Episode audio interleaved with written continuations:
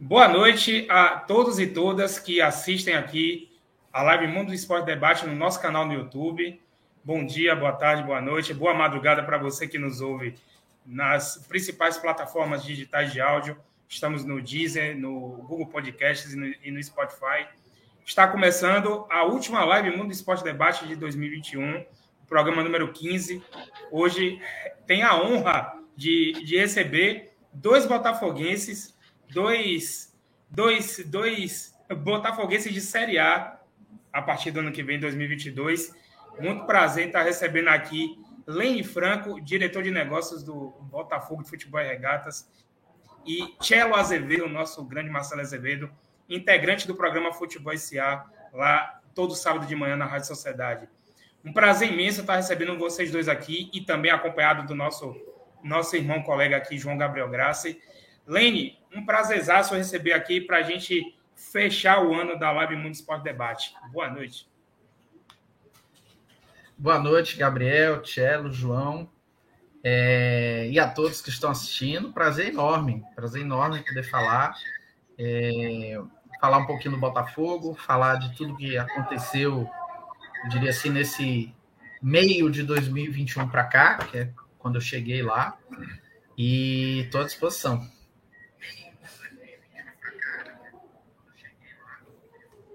Muito boa noite, Cello Azevedo, nosso grande Marcelo Azevedo, botafoguense lá do Futebol SA. Um abraço, meu velho, seja bem-vindo. Ah, boa noite, Gabinho. Boa noite, João. Lene, prazer enorme estar aqui, podendo dividir esse espaço com vocês, né? Bater um papo, falar um pouquinho sobre esse mundo fantástico do futebol e tendo a oportunidade sempre, né, cara, falando do Botafogo, né, cara? Eu não perco chance de falar do Glorioso. E hoje com o aqui do lado para ajudar a enriquecer o conteúdo, né? Vamos nessa, vai ser um prazer. Toca a bola aí. Muito boa noite, meu amigo, meu colega aqui de Live Mundo Esporte Debate, João Gabriel Graça. Seja bem-vindo também. Muito boa noite, Gabi. Boa noite, Lene. Boa noite, Marcelo. É, mas estamos aqui com mais um programa, né? Hoje temos dois grandes convidados especiais, temos muita coisa para conversar aí, para falar sobre o Botafogo, falar sobre aí muita coisa que aconteceu um glorioso, passar um pouquinho, claro, pelo futebol daqui, que a gente gosta tanto, mas estamos aí com esse foco hoje com grandes convidados.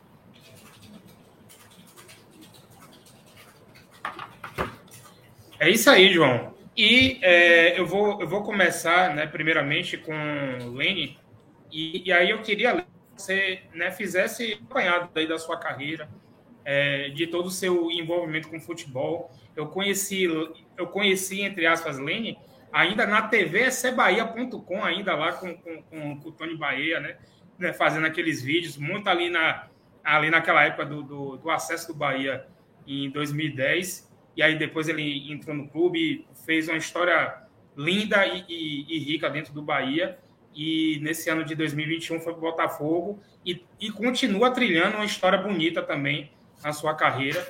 E né, ótimos, ótimos números no, no, no departamento de negócios lá do Botafogo e culminou com, com acesso para fechar o ano com chave de ouro. E aí eu queria que você fizesse uma apanhada aí da sua carreira e dizer quem é Lene Franco.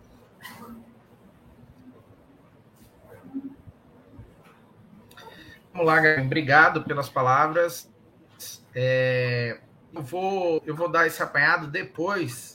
Eu vou pedir a vocês a permissão de eu tentar sair do meu link e entrar pelo celular, que eu estou com um delay grande para vocês. Então, é, é, e aí está congelando um pouquinho também para ver se melhora para um, um, a conexão. É, Pronto, mas tá eu já tenho, vou fazer 16 anos agora em janeiro, trabalhando com futebol. É, tive minha vida ali futebol desde pequeno, né? Por causa de meu pai, que, que sempre foi uma pessoa, né, como a gente tá falando off, é, um louco pelo Bahia, apaixonado por futebol, sempre envolvido, né, no, no mundo político político do Bahia, foi fundador do primeiro grupo de oposição em 89 ainda, é, em perto de 88, ele estava lutando por democratização no Bahia, então vivi isso minha infância, mas comecei efetivamente futebol é, ainda trabalhando é, é, no começo com, com marketing esportivo, montando projetos, alguns inclusive para a Federação Baiana. Aí depois disso recebi um convite para ir para São Paulo.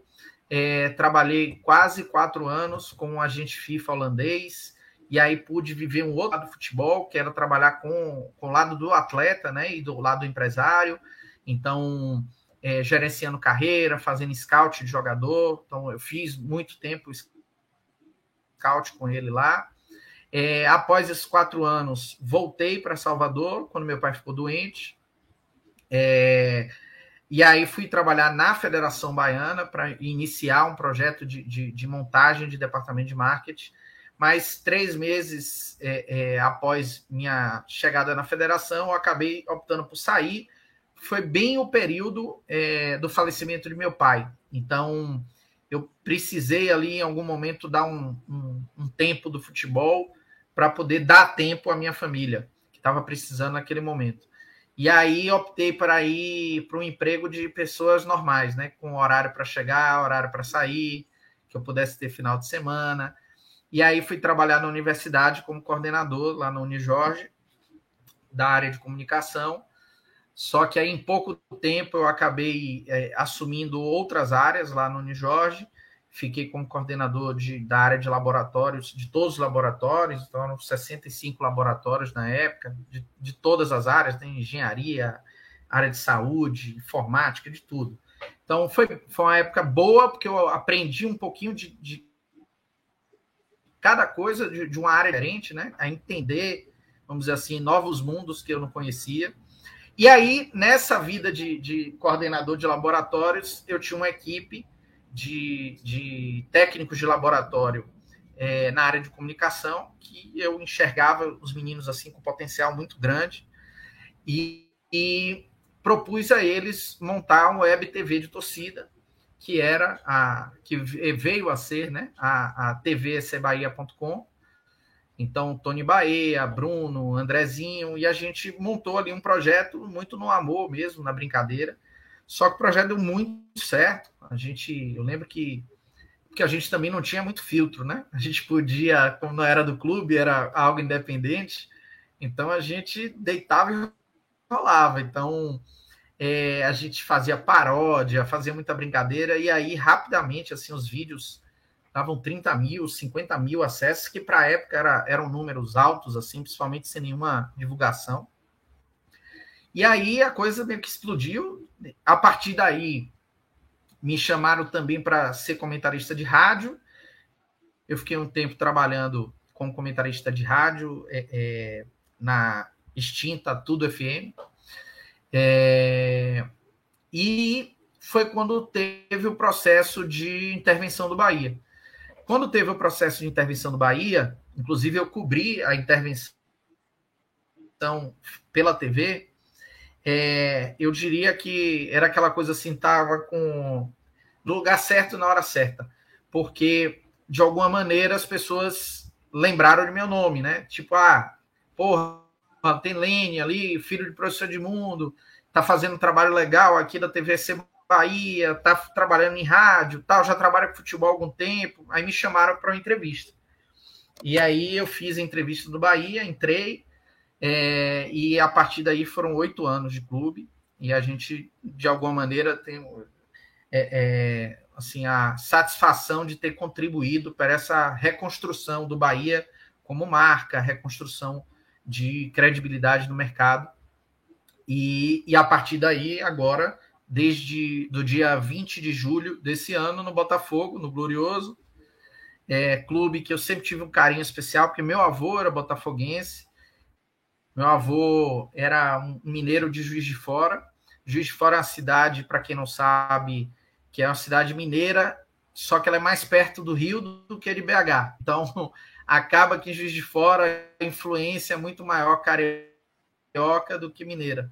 E meu avô é, era botafoguense e, e, e veio para Salvador, lá no, no, nos idos de meu avô era de 1901, acho que ele veio para Salvador em 1920, 1920 e pouco, ele veio para cá quando ele tinha se formado em odontologia, casou, ficou por aqui e aqui no, no, na Bahia ele era Ipiranga, até porque não existia o Bahia, né? Bahia é de 31, então quando ele chegou aqui não existia o Bahia. E, e aí ele era Botafogo e Ipiranga. Quando meu pai nasceu, tá, meu pai é de 1950, e aí meu pai, na infância, já virou Bahia e começou a transformar meu avô em Bahia. E aí meu avô virou é, é, um torcedor ferrenho do Bahia também, e era botafoguense Bahia, e foi assim até o fim da vida. Então, eu, eu digo que a vida me deu esse presente de ter trabalhado no meu clube de coração, no clube que foi o coração do meu pai, e num clube que eu sempre tive carinho, que sempre foi o clube de coração do meu avô, com quem eu tinha uma proximidade muito grande. Então, estamos aí trilhando o caminho. Espero ainda que 2022 a gente consiga é, é, ter um ano tão, tão bom, um ano tão significativo como a gente teve em 2021 lá no Botafogo. Ótimo, Leni, ótimo. Boa explanação. É, Tchela Azevedo, Marcelo Azevedo, do Futebol SA, que eu sou fã. Nós nos inspiramos muito aqui na live Muito Esporte Debate no Futebol SA. É, na live que nós fizemos com, com o Renatinho, inclusive ele mandou mensagem aqui no chat. Eu falei para ele que eu sempre boto o celular para despertar ali 9, é, 8h45, 8h50 para já começar a me preparar para poder assistir o programa de vocês. Os reuniões de pauta também, né, nos meios de semana. E seja muito bem-vindo, é, é muita satisfação. A gente né, já recebeu o Renatinho. Hoje você, um dia, quem sabe, a gente recebe Cascadoso, que a gente sabe que é, é um cara multitarefa, muito ocupado. Tom também, né? Está aberto convite para todo mundo. E é muita satisfação receber você aqui para a gente falar um pouquinho também do Botafogo, né? Cara, é bacana ouvir o Lenin trazer essa trajetória dele, né? É, ele falando de Juiz de Fora, que onde o avô dele era. Eu morei Juiz de Fora, viu, um tempo. E Juiz de Fora é muito perto do Rio de Janeiro. As pessoas costumam brincar lá em Minas que Juiz de Fora é Avenida Brasil 2000, o número, né? Porque seria quase com a extensão do Rio de Janeiro, de tal forma que tem uma, uma parte da cidade do Botafogo que chama Juiz de Fogo, a cidade, né? De tanto torcedor do Botafogo que tem lá mas não apenas do Botafogo, tem do Flamengo, do Vasco, do Fluminense. É, saiu recentemente uma pesquisa sobre as torcidas de Minas Gerais. Era impressionante como aquela região de Minas, né? Lene está de volta aí com essa camisa linda aí do Botafogo. Tem uma história lindíssima essa camisa, por sinal. É, e eu estava falando, Lene, que Juiz de Fora é conhecido como Juiz de Fogo para muita gente, porque tem muitos torcedores do Botafogo Juiz de Fora. E, na verdade, muitos torcedores do time do Rio de Janeiro, né? E eu morei em Juiz de Fora, viu, cara, um tempo também, antes de vir para a Bahia, morar em Salvador. Né? E, pô, cara, é um prazer. O Futebol SA é um projeto assim que a gente tem um carinho enorme. Estamos na terceira temporada com ele já, né? É, desde sempre a gente nasceu com esse objetivo de tentar provocar algumas discussões no ambiente de rádio, mas não só no ambiente de rádio, de uma maneira geral, nos espaços de comunicação, sobre temas eh, que eram de interesse muito limitado do, da, da, grande maioria das pessoas. E ali, e nós, né, amantes do futebol, eu, Renatinho, Cássio, Tom, a gente já entendia que esse movimento de, é, de um olhar sobre os números do clube, e não apenas números financeiros, né, mas os números de marketing do clube, né, de uma maneira geral, sobre o ambiente que está por trás do jogo em si do campo, ele tenderia a crescer. Né? Já havia ali sintomas de que essa, essa demanda ia, ia ser, ser traduzida em necessidade de mais informação para as pessoas, informação de uma maneira é, estruturada, mas mais simples também. Né? A gente precisava falar com o torcedor de uma maneira mais simples. A gente tinha esse desafio, eu acho que de alguma maneira a gente conseguiu alcançar um, um objetivo, né? alcançar uma boa reputação, a gente encontrou diálogo aí com, com atores nacionais que que entenderam o objetivo do Futebol SA, a gente já falou essa semana com o Grafietti, que estava lá conversando com a gente no Twitter, Alex Rangel, da Nest Young, Capelo, aí uma galera enorme, cara, que começo dele, quando nos percebeu, começou a dar força ao projeto.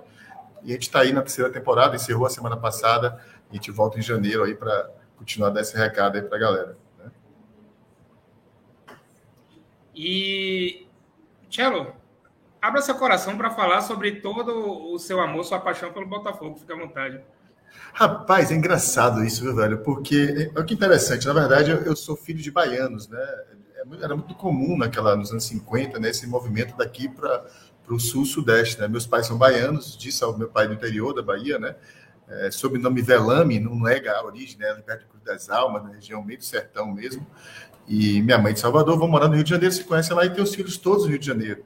E, e eu volto para a Bahia muito pequeno. Então, eu diria a você, cara, que eu, eu costumo sempre falar isso, que eu me reconheço, na verdade, nas ruas de Salvador, né? Foi em Salvador que eu me criei, em Salvador que eu tenho meus amigos, entendeu, cara? Eu falo como baiano, na cozinha de minha casa se come comida baiana. Mas, eu, mas você tem uma relação para sempre, cara, que é quase é, espiritual com o seu lugar de origem, onde, onde você nasceu, cara. Não tem jeito, aquele local fica cravado em você. E minha relação afetiva com, com a cidade de Natal é o, se dá através do Botafogo, cara.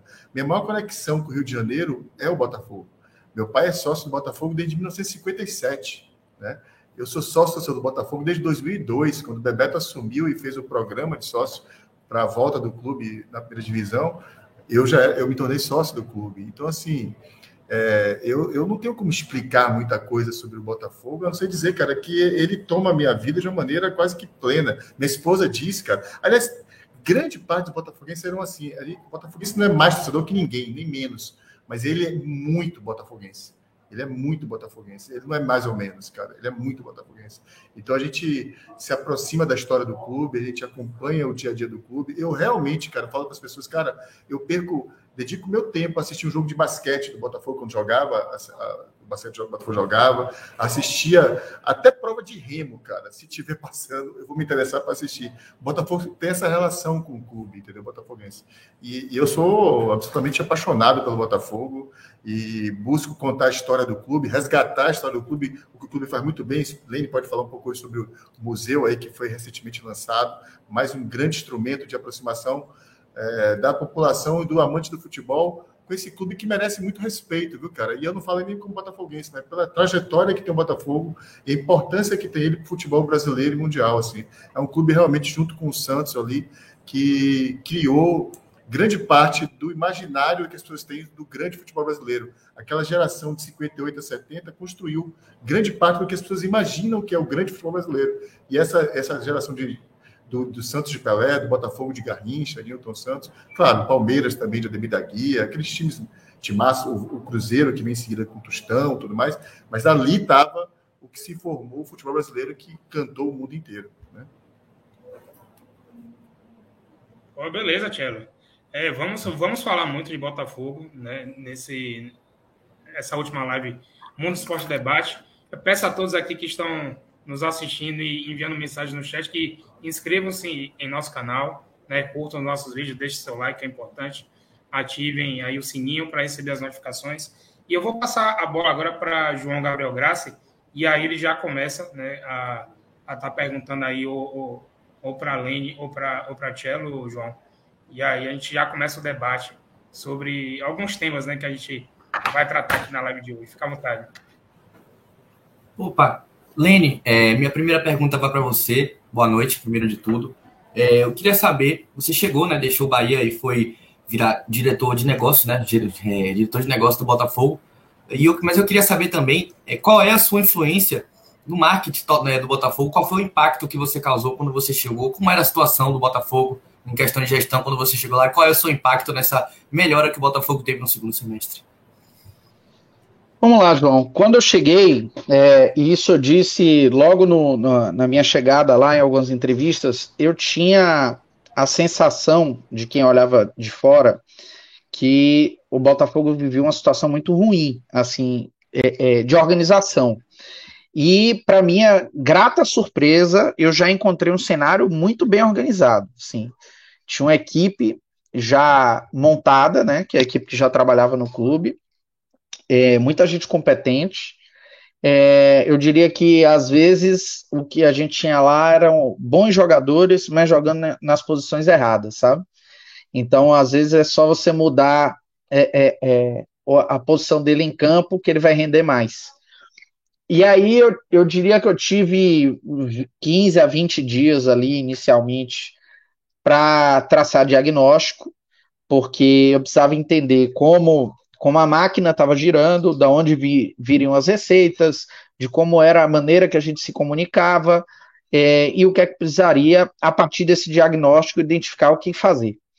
E aí, já nos 15 primeiros dias, 15 a 20 primeiros dias, já com isso montado, eu comecei a executar o que eu acreditava que seria o plano de trabalho, né? Então, duas premissas eram básicas para mim. aumentar a quantidade de comunicação, a gente precisava crescer vertiginosamente né, a, a produção de conteúdo e mudar o jeito de falar com o torcedor. O Botafogo tinha, é, é, eu diria que, uma persona muito institucional no jeito de tratar com o torcedor.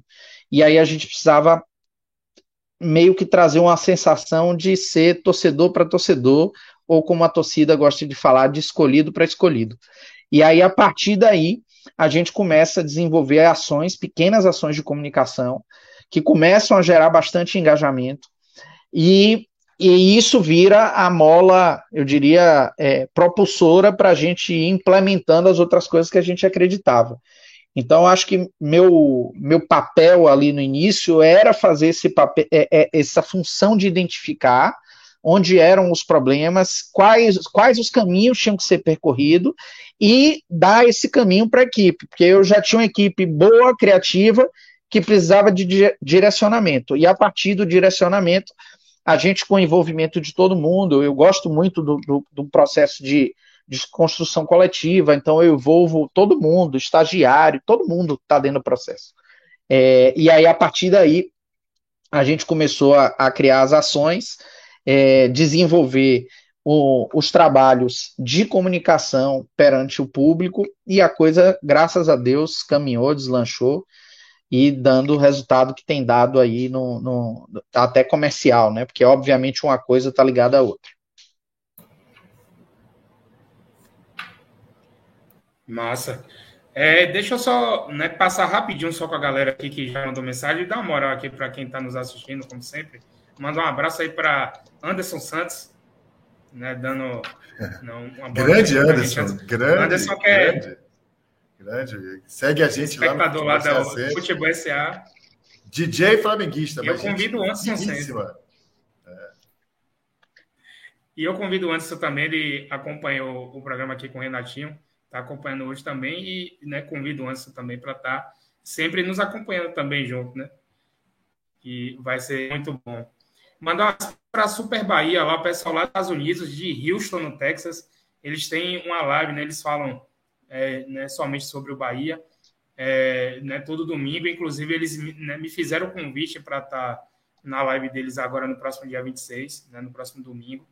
E a gente vai, vai tentar fazer lá uma live massa também no próximo domingo. Né? Quem, quem quiser também se inscrever no canal dos caras também, muito bom. E se dedicam demais ao Bahia, mesmo morando a milhares de quilômetros de distância aqui de Salvador. Manda um abraço também para Bará Bahia, nosso amigo Rodrigo Barata também, que também está com um canal né, fenomenal aí sobre o Bahia. Manda a Renatinho também, né, que mandou mensagem aqui para a gente. Só aqui dando uma moral para Renato Guedes. É, esse é suspeito. É suspeito, né, Tchelo? Manda um abraço também para Marcos Vinícius também, que sempre nos assiste, no, aqui nos assiste, nosso live espectador. Matheus Brandão também, Matheus Coroa, Vida Longa Lene. Eu, né, colocar também aqui uma, uma mensagem de Diego Araújo. Diego Araújo Asma, viu, Tchelo? Tá aqui com a gente também. Ligado na live. Volta, Lene. A turma com muita calma, saudade de deixa, deixa, o cara lá mais um pouco. Peraí, peraí, calma aí. Mandar um abraço para Vladimir também, né? Grande tricolor lá de, de, de Manaus, no, no Amazonas. Meu xará faz muita falta no Bahia. De fato, e aí eu, eu queria perguntar né, rapidinho para a Lene, né? Teve essa, essa mudança esse ano né, do, do Bahia para o Botafogo. E eu queria perguntar a Lene como foi né, é, a mudança, o, o, o, convite do Botafogo, né, a oportunidade de, de, de mudar de áreas né, de, de Salvador para o Rio de Janeiro. Eu assisti agora esse, a entrevista do CEO do Botafogo, né, de, de, de Braga, né? Ele no, no grande círculo. Vem uma ali na metade dos episódios. E aí eu queria que você comentasse, Lene, um pouquinho desse, dessa transição sua, oito anos né, no, no Bahia, e aí vai para o Botafogo, né, para poder. É, Deixa só eu. eu dar prosseguimento para a é carreira, né? O cara é ídolo lá, viu, velho? Deixa eu só avisar, viu? falar para você o cara é ídolo lá. Mas disso. Comeu muito feijão com arroz eu tinha, ainda. Eu não tinha dúvida nenhuma. Eu, eu não tinha dúvida nenhuma que isso iria acontecer. Não, tem, tem, muito longe disso. Mas vamos lá. Primeiro agradecer as mensagens aí, a gente fica feliz que, que as pessoas sentem falta da gente, né? Isso é importante, porque quando você vai embora ninguém sente falta, porque algo de errado tem. É, então, assim, agradeço todo mundo, mas é, é a minha transição, é, eu diria que já era algo que seria inevitável acontecer. É, eu tinha já, como eu falei, oito anos no clube, eu já tinha recebido propostas é, em outros momentos para sair do Bahia, é, inclusive é, é, até de clubes lá do Rio de Janeiro, mas não, eu, isso foi em 2019, mas eu não sentia que ainda era momento de sair. Já 2021, depois de tudo que, que, que eu passei, e aí Gabriel é, é, é também passou pelo mesmo aperto em relação à, à Covid, é, muda muita coisa na cabeça da gente, né? Muda muito a forma como você enxerga a sua vida e, e me causou um, eu diria que um estalo de que era o momento assim de eu fazer algo diferente, né? Que não, não dava, depois de bater tão perto na trave, é, que não dá para esperar as coisas acontecerem e tinha que fazer, como diz a música de Vandré, quem sabe faz a hora, não espera acontecer, né? E, e aí veio é, é, fazer, me deu a vontade de fazer minha hora. E eu estava com isso na cabeça, mas não tinha manifestado para ninguém. E aí, de repente, eu recebi numa segunda-feira uma proposta é, do Santos, numa, na terça de uma empresa de consultoria que trabalha futebol e na quarta do Botafogo. Três propostas em três dias e eu foi muito surreal assim para mim, né? Que eu disse assim, pô, é o universo mesmo dizendo que eu preciso tomar uma decisão. E aí fui abrir conversa com os três, mas o Botafogo foi o que me deu a sensação de que seria o melhor caminho. Por quê? Pode parecer antagônico, mas o Botafogo, o fato de estar na Série B, o fato de estar muitos anos atravessando por problemas de gestão. Isso era ferramenta para mim, muito mais do que nos outros, principalmente no caso do Santos, estava jogando Série A, é, vinha até de, de uma final de Libertadores e tal. Mas o fato de, quando um clube precisa mais, ele dá mais chance de você executar seu trabalho. Porque é justamente por isso que ele está levando, porque ele está precisando mais. Então eu entendi que o Botafogo seria a, a oportunidade que eu precisava profissional para poder dar um outro passo na minha carreira. É, cheguei lá, fiz duas, duas conversas com Jorge Braga por, por, por, por meio de, de, internet, né, por Meet. Gostei muito do papo com ele. É, já me deixou muito mais animado, porque aí eu entendia que eu estava indo para o lugar onde eu teria de fato um, um trabalho de, de, gestão e governança que, que me daria mais tranquilidade para trabalhar, porque eu tinha muita preocupação de ambiente político, de clube, porque a gente sabe que sempre é, é algo que acaba atrapalhando, e eu me senti, é, vamos dizer assim, de alguma maneira é, protegido, ou seja, eu vou para um lugar onde eu vou ser blindado e vão deixar eu trabalhar eu não quero nem saber da vida política, eu quero só trabalhar e fazer e dar um resultado bonito para o trabalho. E aí, a partir disso, dessas duas conversas, é, é, eu conversei com, com o pessoal do Bahia, avisei que estava pensando em fazer isso, então o, todo mundo no Bahia, obviamente, da direção, Guilherme, Vitor, já estavam avisados que, que a qualquer momento eu poderia tomar essa decisão, então foi algo é, feito com muita tranquilidade e, e, e, assim foi muito foi assim o Bahia teve toda a consideração por mim é, pelos anos prestados de serviços prestados ao clube então foi, foi muito tranquilo minha saída. Chego ao Botafogo é, e aí já na, na, no primeiro dia é, era um dia de decisão de contratação de treinador porque Lisca era o, o, o, possível treinador, mas aí ele acabou fechando com o Vasco naquele dia, no dia que eu cheguei lá.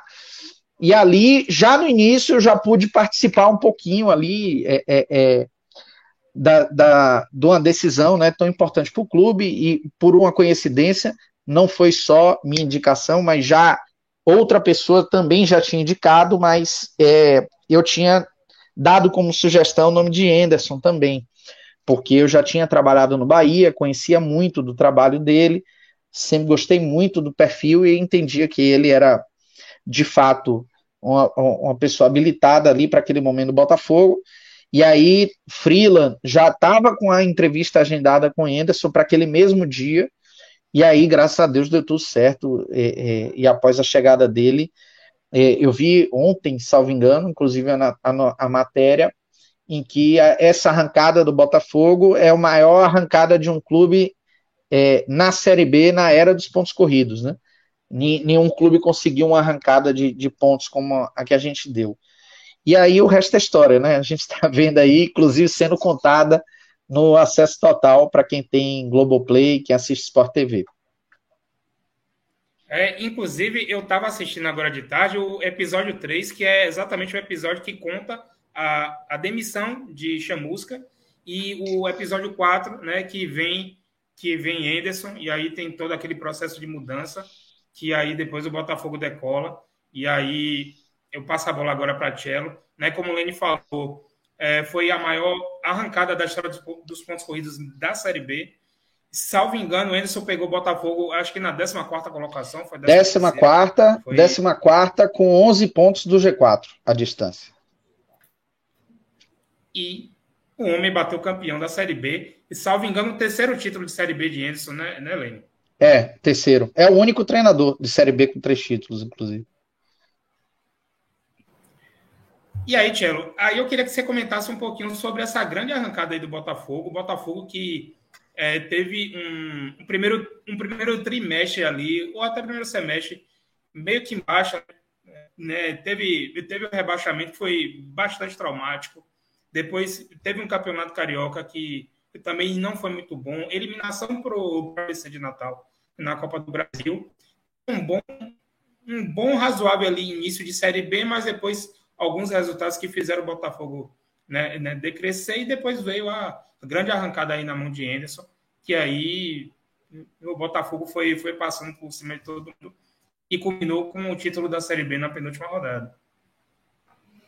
Cara, é, o, e o que fez bem para o Botafogo foram, foram os ares do Nordeste, né? O Botafogo começa essa recuperação quando vem jogar aqui no Nordeste contra o Confiança em Aracaju, Confiança. né? A gente ganha de 1 a 0 o gol do, jogador da base. Romildo. Romildo, Romildo, né? É, faz de fora da área, então 1 a 0 um jogo difícil, né? No final acabou com a menos, muito pressionado ali, mas aquele jogo é um divisor de águas, porque a partir dali a gente adquire uma confiança para de fato buscar uma recuperação que lhe confesso que grande parte da torcida tinha desconfiança que pudesse acontecer, né? O Botafogo tinha realmente vivia um momento de instabilidade, né, na equipe, né? O time foi reforçado, né? Ainda receberam alguns jogadores, né?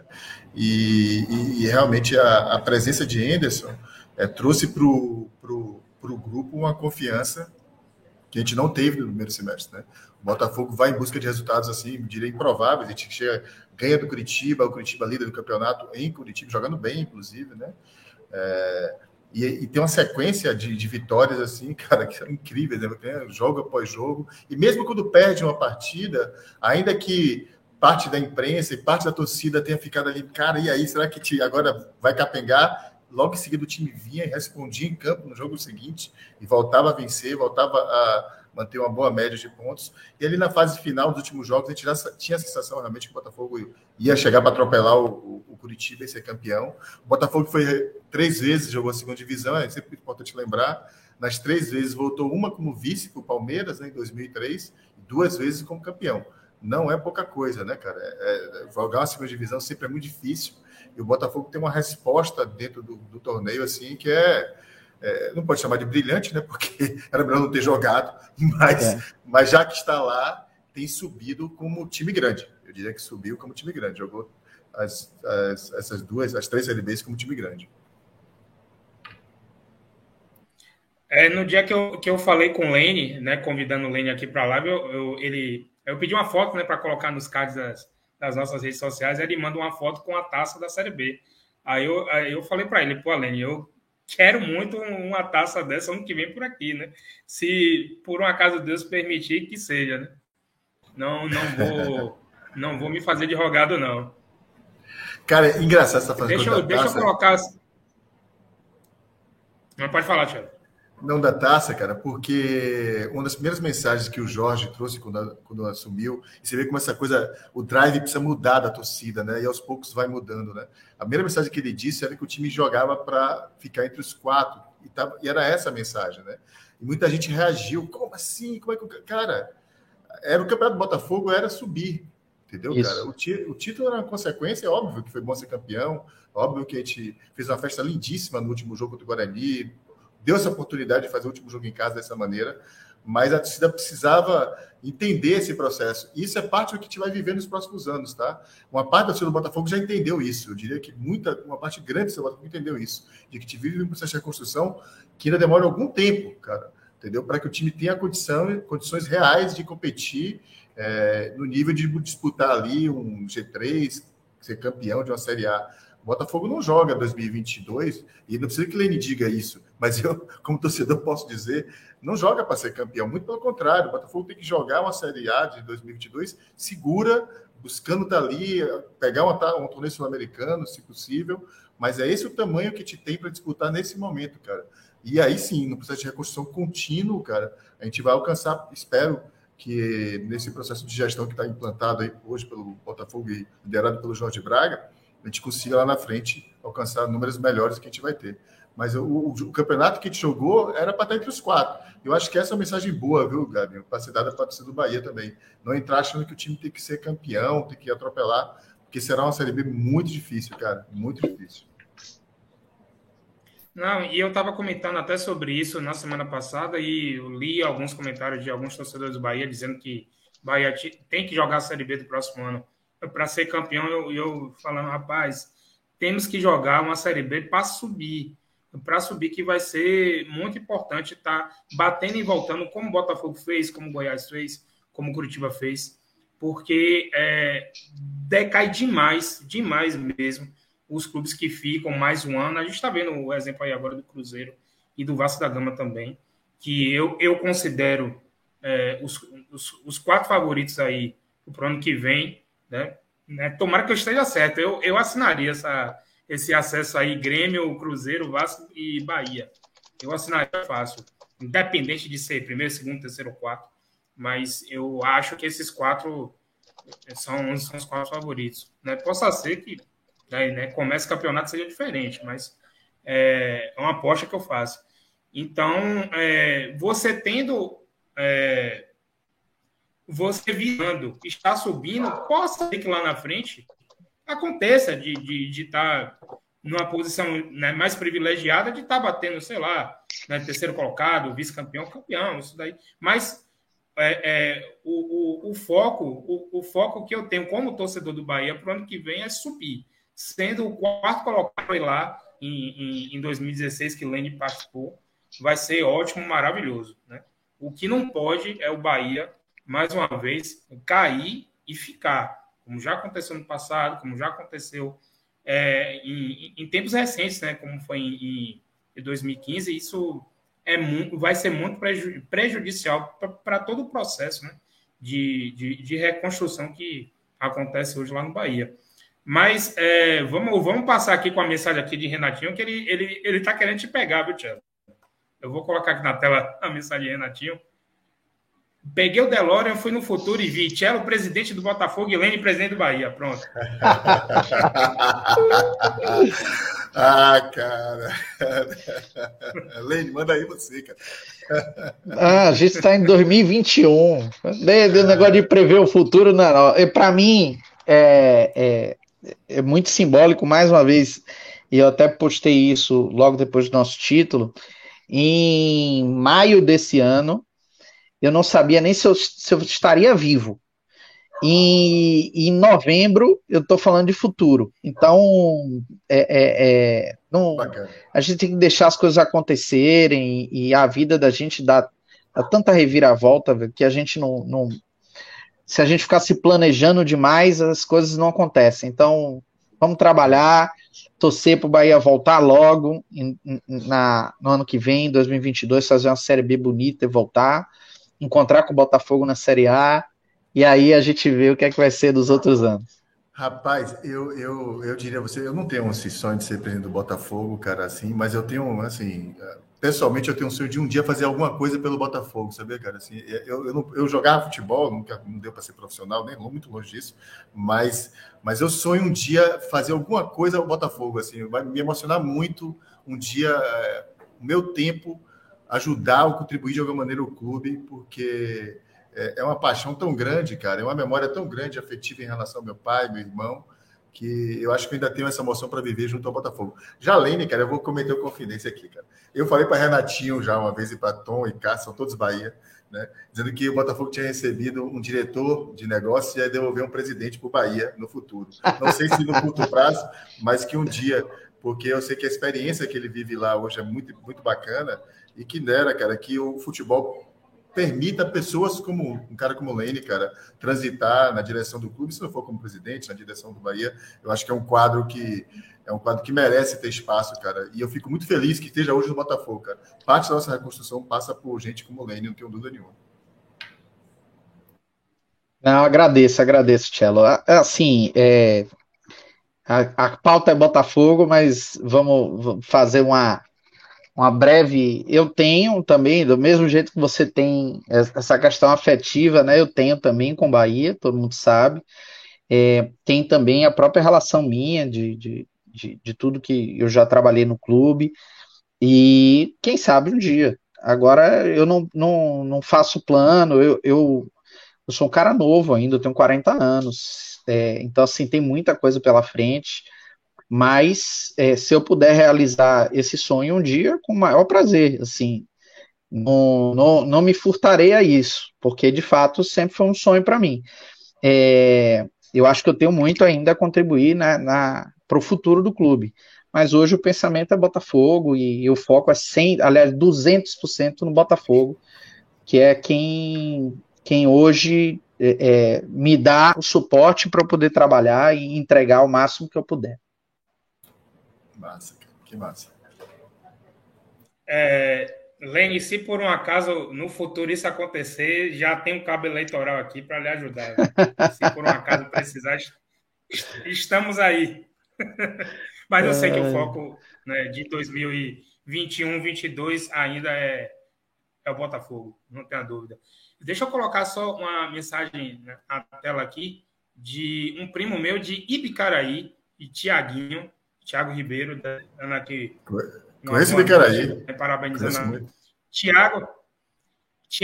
Tiago é meu primo lá de Bicaraí. É, na verdade, nós somos primos de consideração, porque o meu padrinho era dele. Infelizmente, né, o, o nosso velho Moreira já foi para o céu em 2017, era botafoguense, e aí ele conta aqui em outra mensagem que o amor pelo Botafogo que meu padrinho tinha, era muito botafoguense, passou para ele e ele falou: pai dele, seu Júlio, é flamenguista, e o amor que ele tinha pelo tio dele, né, pelo Botafogo, fez amor ao Botafogo. E aí meu padrinho, né, o, o velho Moreira, né, muito botafoguense, né, fez os sobrinhos também botafoguenses, tanto ele, Thiago, como como o Tarcísio também, o Rapaz, irmão dele. E essa é live um... é dedicada também a Pode falar, Thiago é mais um escolhido, é mais um escolhido, como o Lene falou, nós não escolhemos ser botafoguenses, somos escolhidos para ser botafoguenses. E ao contrário, cara, do que muita gente pensa, é engraçado essa brincadeira, as pessoas sempre falam assim, pô, botafoguense, quantos são, ainda existe. Cara, vou trazer um número para vocês aqui interessante sobre o Botafogo. Assim. Eu sou um crítico de pesquisa de torcida por diversas razões. Né? Eu acho que os modelos dela ainda precisam amadurecer muito para, de fato, representar os, seus, os tamanhos das torcidas, principalmente as que estão Perfeito. fora do, dos locais das grandes amostras. Né? Mas a gente tem aí, hoje, números né, que apontam ali um, um retrato dos números de torcidas. E o último, o último número que se tem do Datafolha, por exemplo, acho que 2017 ou 2019, é, que deu ali o retrato das torcidas do Brasil, tinham sete torcidas no Brasil que tinham torcidas nacionais em todas as regiões do Brasil. as cinco maiores, que são as cinco de sempre, né? Flamengo, Corinthians, Palmeiras, São Paulo, Vasco, estão sempre ali, né? Eu acho até que a torcida do Vasco ela é, é subestimada, principalmente no Nordeste, o tamanho que ela tem, eu acho que ela é muito grande no Nordeste. É, e depois disso tinha Palmeiras e Santos, ou desculpe, Botafogo e Santos. São os dois torcidas que têm ocupação no Brasil inteiro. Claro, não estou dizendo que isso que a torcida do Botafogo é, é grande, é, eu diria até que em números essa assemelha muito aí ao tamanho do que é a torcida do Bahia, do esporte, talvez esteja ali um pouquinho para cima, um pouquinho para baixo, difícil saber talvez só um, um senso, né?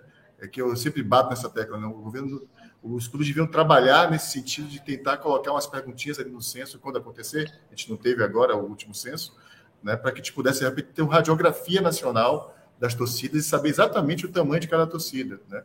Não dá para você fazer uma pesquisa num estado como Minas Gerais e, e, pegar uma amostra muito maior da capital. Vai distorcer, porque, como o Nene falou, aquela região Exato. toda ali de fora, ela é carioca. Torce pra... Você pegar uma pesquisa de torcida com o norte do Paraná, é São Paulo, meu amigo. É palmeirense, é corintiano, não vai dar torcedor de lá, né? Não, Cello, eu costumo brincar, por exemplo, se, se faz uma, um censo agora com quem está aqui, você tem 50% de botafoguense. Pois é. Então, assim, é, é, é, é, ou você tem que fazer um negócio sério, espalhado no Brasil todo, com, com um universo bem considerável, ou você sempre vai ter distorção, porque não, não adianta. As pesquisas, eu concordo 100% com você. É, nenhuma das pesquisas hoje eu, eu considero que tem um, é, são feitas com recorte necessário para a gente chegar no número correto. É isso, é isso aí. É isso aí. Deixa eu, deixa eu passar a bola para João. Ah. Vai, Tiago, termine, pode terminar, fica à vontade. Não, não, é, complementando, eu falei, volta e meia você tem isso aí, né? Sempre aparece nas, nas conversas um botafoguense, o, tio que é botafoguense, o primo, o avô. Aí você fala assim, pô, cara, é engraçado que nós, nós somos poucos, né? Mas tá sempre gente ao nosso redor, tem botafoguense, né, cara? Incrível. É. E, né, meu padrinho né, sempre tentou me fazer botafoguense e não conseguiu, mas é, sempre teve o, o, respeito, o carinho e a, e a e, a, e muita admiração pelo homem que ele foi e pelo grande botafoguense que ele foi, né? Sofria ali um pouquinho, tá, não sei o que, mas nunca deixava, nunca largava o Botafogo dele. Essa era a maior marca que meu padrinho poderia deixar para todo mundo. Deixa eu, deixa eu passar a bola aqui para João. João tem algumas perguntas também, tem pergunta para Tchelo também. Fica à vontade, João. Opa, boa noite, Tchelo. É, já acompanhei você no Futebol SA, né? Claro. E Botafogo, particularmente, é um clube que eu admiro bastante. Por coincidência, um amigo meu que mora em Juiz de Fora, né, nascido em Juiz de Fora, é justamente torcedor do Botafogo, né? Uma cidade que você falou que tem muitos botafoguenses, né? Que ele, ele mesmo já tinha me contado como lá tem uma cultura forte do Rio de Janeiro mesmo. Ele falou que tem, às vezes, aquela, aquelas excursões né, que vão pro, pro Newton Santos para acompanhar o jogo, que vai muita gente de Juiz de Fora, né? Principalmente quando tá vivendo um isso. momento melhor, claro que aí o pessoal gosta de chegar. Mas, na verdade, o que eu ia perguntar não era bem isso, não era só um comentário né? Só um comentário de boa. Eu ia é, perguntar para você é, o que, que você acha sobre o, a SAF, né?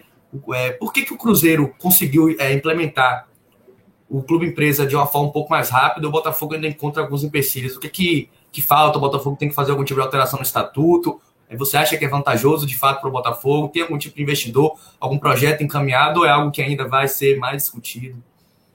Cara, é, esse assunto da SAF é bastante complexo, tá, cara? Assim, eu acho que as pessoas acabam é, discutindo ela num nível de simplicidade que, que não, não, se, não é correto para a complexidade que o tema exige.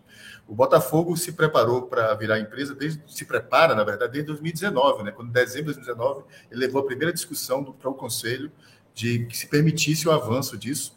A partir da discussão começou um pouquinho antes ali, quando o pessoal da Young ali contratados pelo, pelos irmãos Moreira Salles, fazem um estudo para transformar o Botafogo numa empresa, para se buscar uma saída para o clube. Então, o Botafogo já tem mais ou menos dois anos que, é, que nos seus ambientes internos de poder discute a, a, o modelo de, uma, de um clube empresa. Né? Então, ele se preparou para isso. É, o Cruzeiro fez isso mais recentemente, né, logo depois do seu rebaixamento.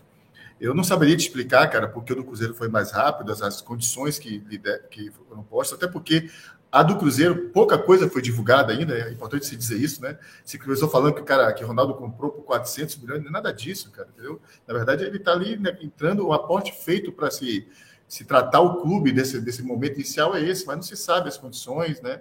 Claramente sobre isso, que tipo de ativo do clube está colocado nessa negociação, se só apenas jogadores, se também entrou algum tipo de ativo imobiliário. Lembrando que o Cruzeiro tem ativos enormes em Minas Gerais, a Toca 1 e a Toca 2, para quem conhece, são patrimônios importantíssimos do clube. O Botafogo também tem, cara, um patrimônio muito grande que as pessoas desconhecem, né? É, o Engenhão não é um patrimônio do clube, mas é um ativo de, cujo clube tem propriedade hoje e que vai ser renovado agora a concessão por mais 20 anos, que dará condições de o clube explorar outras propriedades. Acho que Lene pode, se tiver condições, falar um pouco mais sobre isso. Mas o Botafogo tem sedes espalhadas pelo Rio de Janeiro em locais muito privilegiados, muito nobres, né? desde a sede principal de Nelson Severiano, que está ali no bairro de Botafogo, a sede do, é, na, na, Lagoa de Remo, Sacopan, você tem ali Jacarepaguá, cara, é muita coisa, e aí é um processo que está sendo desenvolvido. É, eu diria que o Botafogo vira SAF, sim, é inevitável esse processo, né, cara? Eu diria que a gente não tem uma alternativa que não seja é, colocar o clube no eixo a partir de uma estruturação da sua dívida. É, o Botafogo tem uma dívida muito importante e eu acho que parte da recuperação dela passa por um processo de dinheiro novo. O dinheiro que o Botafogo hoje é capaz de gerar, mais esforço que se faça, é, torna difícil fazer frente ao tamanho da dívida que ele tem. Eu sempre repito, cara, que o problema não é o tamanho da dívida, mas a sua capacidade de gerar receita para fazer frente a ela. Né? E o Botafogo precisa realmente de dinheiro novo. Há um esforço grande da equipe de, que lidera lá para buscar uma grana nova para o clube. É, esse processo de renovação do, do Newton Santos, cara, é fundamental para se trazer dinheiro novo para o clube, de, por diversas frentes.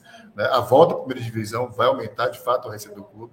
Mas, cara, para se tirar o clube da, do tamanho da, do, das travas que te tem hoje de bloqueio de, de, receita, bloqueio de renda, que dificultam muito o operacional do clube, não tem jeito, cara. Você vai ter que, de fato, buscar um investimento maior e isso vai se dar através de uma sociedade anônima. O Botafogo, lembrando que o Botafogo aprovou recentemente a venda de até 100% da, da SAF, né, caso aconteça, diferente até do Cruzeiro, que foi 90% que foi aprovada pelo Conselho, o que torna, em tese, um clube é, não estou dizer que vale mais que o Cruzeiro, mas talvez mais atrativo né, para o capital. Né? É, o, e aí outros elementos, cara. Se o fato está no Rio de Janeiro, eu, eu, enxergo muito futebol como dentro de uma indústria muito maior que é do entretenimento, e estar no Rio de Janeiro é de fato um ativo importante para um clube de futebol, não há dúvida disso. O Botafogo está no Rio de Janeiro. Então, vamos torcer, cara. Eu diria que as coisas estão, que, que estão sendo ditas aí dão a impressão que a gente deve ter uma solução nesse caminho João, no primeiro semestre agora de 2022, tá? É o que eu enxergo. E aproveitando o, o gancho aí de Cello, aí eu já iria fazer essa pergunta a Lene, que né, né, se noticiou que. Diga, diga João. Só um comentário rápido. É, é porque, Cello, a gente vê muita gente, né, como você falou, é, falando de forma realmente muito simplista né, sobre essa questão de clube-empresa. Né? A gente fala, ah, não, porque o Bahia ele já foi uma, um clube empresa em um momento e não deu certo. Ah, porque a gente vê um time em tal lugar que virou empresa e deu certo, sendo que as pessoas não param né, para discutir qual o modelo de tipo de clube empresa que você está fazendo, quem é que está fazendo isso, né, quem é responsável pelo projeto, porque eu acho que não existe exatamente um jeito certo né, de se fazer as coisas, tudo depende de como você vai gerir, de quem é que está responsável, toda a organização que você tem. Então, acho que é importante né, a gente bater na tecla de que o clube empresa ele pode dar certo, ele pode dar errado, nada é garantido, né? Tudo depende de como você gerir as coisas. Tem muita gente que acha que basta você virar uma empresa que aí você vai começar a ganhar, vai começar a conquistar títulos, mas tem muita coisa aí por trás, né? Eu achei bem interessante você falar, né? Como as pessoas discutem isso de forma simples, né? Como se fosse Nossa. isso exata. É, cara, e outra coisa, precisa lembrar que as empresas falem, tá? Muita empresa privada fale, quebra, né? É, então, assim, eu acho que a discussão não está em torno do modelo societário, se é uma associação ou se é uma empresa. Você tem clubes que são associação muito bem sucedidas, você tem clubes que são empresa muito bem sucedidos. Você tem clubes que são associação muito mal sucedidos e tem clube empresa também mal sucedidos. Então, a questão passa muito mais pelo modelo de gestão. Lene falou logo no começo da fala dele também as palavras-chave, cara: governança, né? transparência, gestão, né? Botafogo, aí sim, cara, eu tô de fora, mas me dá a sensação clara que investe nisso, né, cara? Quando o clube lança uma licitação para qualquer processo de compra do clube passa por um processo de seleção, tá falando de governança, cara, de transparência, entendeu? É, Jorge Braga falou sobre isso no, no, no grande círculo. Então, Botafogo aponta dá sinais muito evidentes de que vai tratar a gestão como um ativo do clube. E isso vai transformar o ambiente, vai transformar a cultura do clube para os próximos anos. Vai render um bocado de problema, pode ter certeza, quando você rompe com as estruturas que existiam, cara, principalmente é que uma associação sustenta, e eu vou te falar do pouco que eu conheço dentro dos clubes, cara, as igrejinhas são terríveis, né, porque elas de fato querem se permanecer no clube. Isso vale para Bahia, vale para Botafogo, vale para São Paulo, vale para todos os clubes do Brasil. E quando você pretende romper com isso, é difícil. No caso do Botafogo específico, cara, eu acho que não há jeito, viu, João? Acho que nós, a gente precisa dar um passo mesmo via uma, uma sociedade anônima, uma empresa. É, mas existem clubes, cara, que não vão precisar disso, não. Talvez eles estejam bem resolvidos em outros formatos. O maior deles aí, é o, você vê claramente, é o Flamengo, né? Não há nenhuma razão para o Flamengo virar, em qualquer momento, agora uma associação ou um clube empresa. É, e né, Tiago falou sobre o, o, o, programa Grande Ciclo, né, que eu tive a oportunidade de, de assistir. E Milton Leite ainda brincou com o Jorge Braga, né? Que tem muita gente que pensa que ah, o clube vira SAF, aí vai aparecer um shake árabe, né? Com aquela burca e tal, com aquela roupa de shake, vai despejar 500 milhões de reais, né? Ou, ou mais um caminhão de dinheiro no clube, e aí vai sair contratando todo mundo a, a rodo, né? Todos os clubes que viraram empresa, e aí vamos ser felizes, vamos, vamos contratar um bocado de gente cara aí e não é assim, né? Não é, é assim. E... É, não, é, Marco Mota, a gente fez entrevista com ele no futebol. Esse é Marco Mota, que é um cara brilhante, assim, eu gosto muito dele.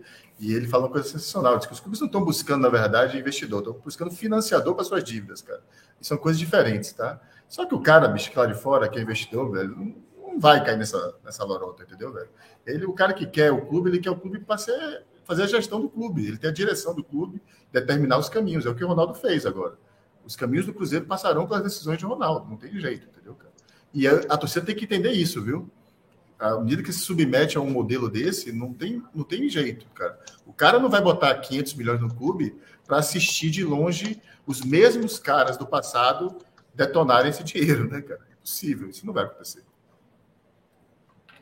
E fora as fake news, né, Tchelo? Que inclusive de ontem para hoje é, surgiu uma relacionada ao Bahia, né? Que tem é, apareceu um bonitão lá que disse que com a empresa ia investir 200 milhões no Bahia e a gente sabe que não é verdade, né? Então, ainda tem, ainda tem esse detalhe, né? A gente tem que estar tá é. tá filtrando as, as notícias e o que vai aparecer de enxurrada aí de fake news, não só com Bahia, não só com Botafogo, mas com todo e qualquer outro clube que tiver é, mal financeiramente ou mal esportivamente, né? No caso aí de, de, de, de Bahia e de Botafogo um oportunismo, né, cara? Um oportunismo claro, evidente, né, cara? Uma transação como essa, eu, eu via do Bahia por alto, cara, assim, mas eu não daria a menor importância para uma coisa assim, entendeu? Porque uma transação como essa, cara, tem como ponto de partida inicial o silêncio, cara, e a, e a confidencialidade. Então, o cara sair dizendo que tem 200 milhões para colocar no Bahia, isso é. é alguém, o Renatinho falou de meio-dia, foi muito em cima do ponto. O Bahia anunciou para alguém que está vendendo o clube, né? O Bahia. E que, como é que se chegou a esse valor de 200 milhões? Que tipo de valuation foi feito para chegar nisso. Isso é uma loucura, entendeu, cara? E dá é, é até, é, é, até assim, é, isso, isso, é muito ruim para o processo, esse tipo de discussão, porque isso confunde mais o torcedor do que explica, sabe? Mas infelizmente eu vi, cara, assim, uma bobagem. Exato. É, e pega no gancho do que o Thiago falou, né, na, na entrevista de Jorge, de Jorge Braga no Sport TV, é, ele, ele fala, ele toca justamente nesse assunto, né, de que o Botafogo precisa de dinheiro novo a partir do momento que for capitalizar o, o investidor para se transformar na SAF. E né, né falou também sobre a, o iminente, a iminente renovação de contrato do Botafogo com a Prefeitura do Rio de Janeiro para poder né, renovar com, com, com, com o estádio Milton Santos né, por mais 20 anos. E aí eu queria saber de Helena o seguinte: o seguinte, em que ponto entra aí o departamento de negócios do Botafogo, né, né, quanto à questão de exploração, marketing, que vai ser muito importante, ainda mais para o próximo ano, que com certeza vamos rezar que seja totalmente o ano de 2022 com público nos estádios, né? E eu acho que uma, uma concessão desse tamanho para o Botafogo vai ser muito importante. Não, vamos lá. O departamento de negócios, ele é, ele é responsável, obviamente, por geração de receita. Né? A gente tem, vamos dizer assim, tudo que é acessório dentro do projeto, que é a parte de conceitual, mas objetivamente a gente tem que gerar receita. Só que as receitas correntes do dia a dia são receitas que possuem pouca elasticidade. O que é que eu estou querendo dizer? Um patrocínio que custa 5 milhões no ano, ele não vai no ano seguinte custar 10. Ele custa 5 mais correção. É, o patrocínio que custa 2, ele no outro ano custa 2 mais correção. Então, você não vai pegar e transformar. Ah, o Botafogo tem que fazer 10 milhões de patrocínio. Aí no ano seguinte vai passar para 50. Não existe isso. Não existe isso. Então, a gente tem pouca elasticidade. Eu estou dando patrocínio como exemplo. O, o, o plano de sócio nos traz grande elasticidade, porém, não depende do clube. Excessivamente, essencialmente depende do torcedor se associar. Ele pode é, é, ser muito grande, como pode continuar estacionado, como pode ser pequeno. Então, assim, a gente não pode contar como uma receita certa. A gente vai trabalhar para ter a receita que a gente almeja, que a gente está projetando já o orçamento de 2022. Então, no nosso papel é buscar as receitas que sejam receitas para as despesas correntes do dia a dia. Que a gente faça o clube ter receita para pagar o seu dia a dia. Agora, todo esse endividamento a gente não consegue fazer com essas, pagar com essas receitas.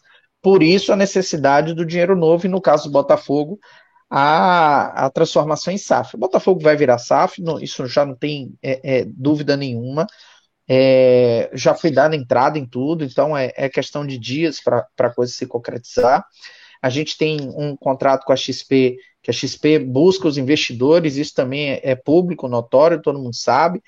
É, diferente do caso do Cruzeiro, é, em que o Cruzeiro aprovou no, a mudança do estatuto há dois dias atrás, ou três dias atrás, é, o Botafogo, como o Tchelo falou, já está com isso aprovado desde 2019, em condições diferentes do que o Cruzeiro tem.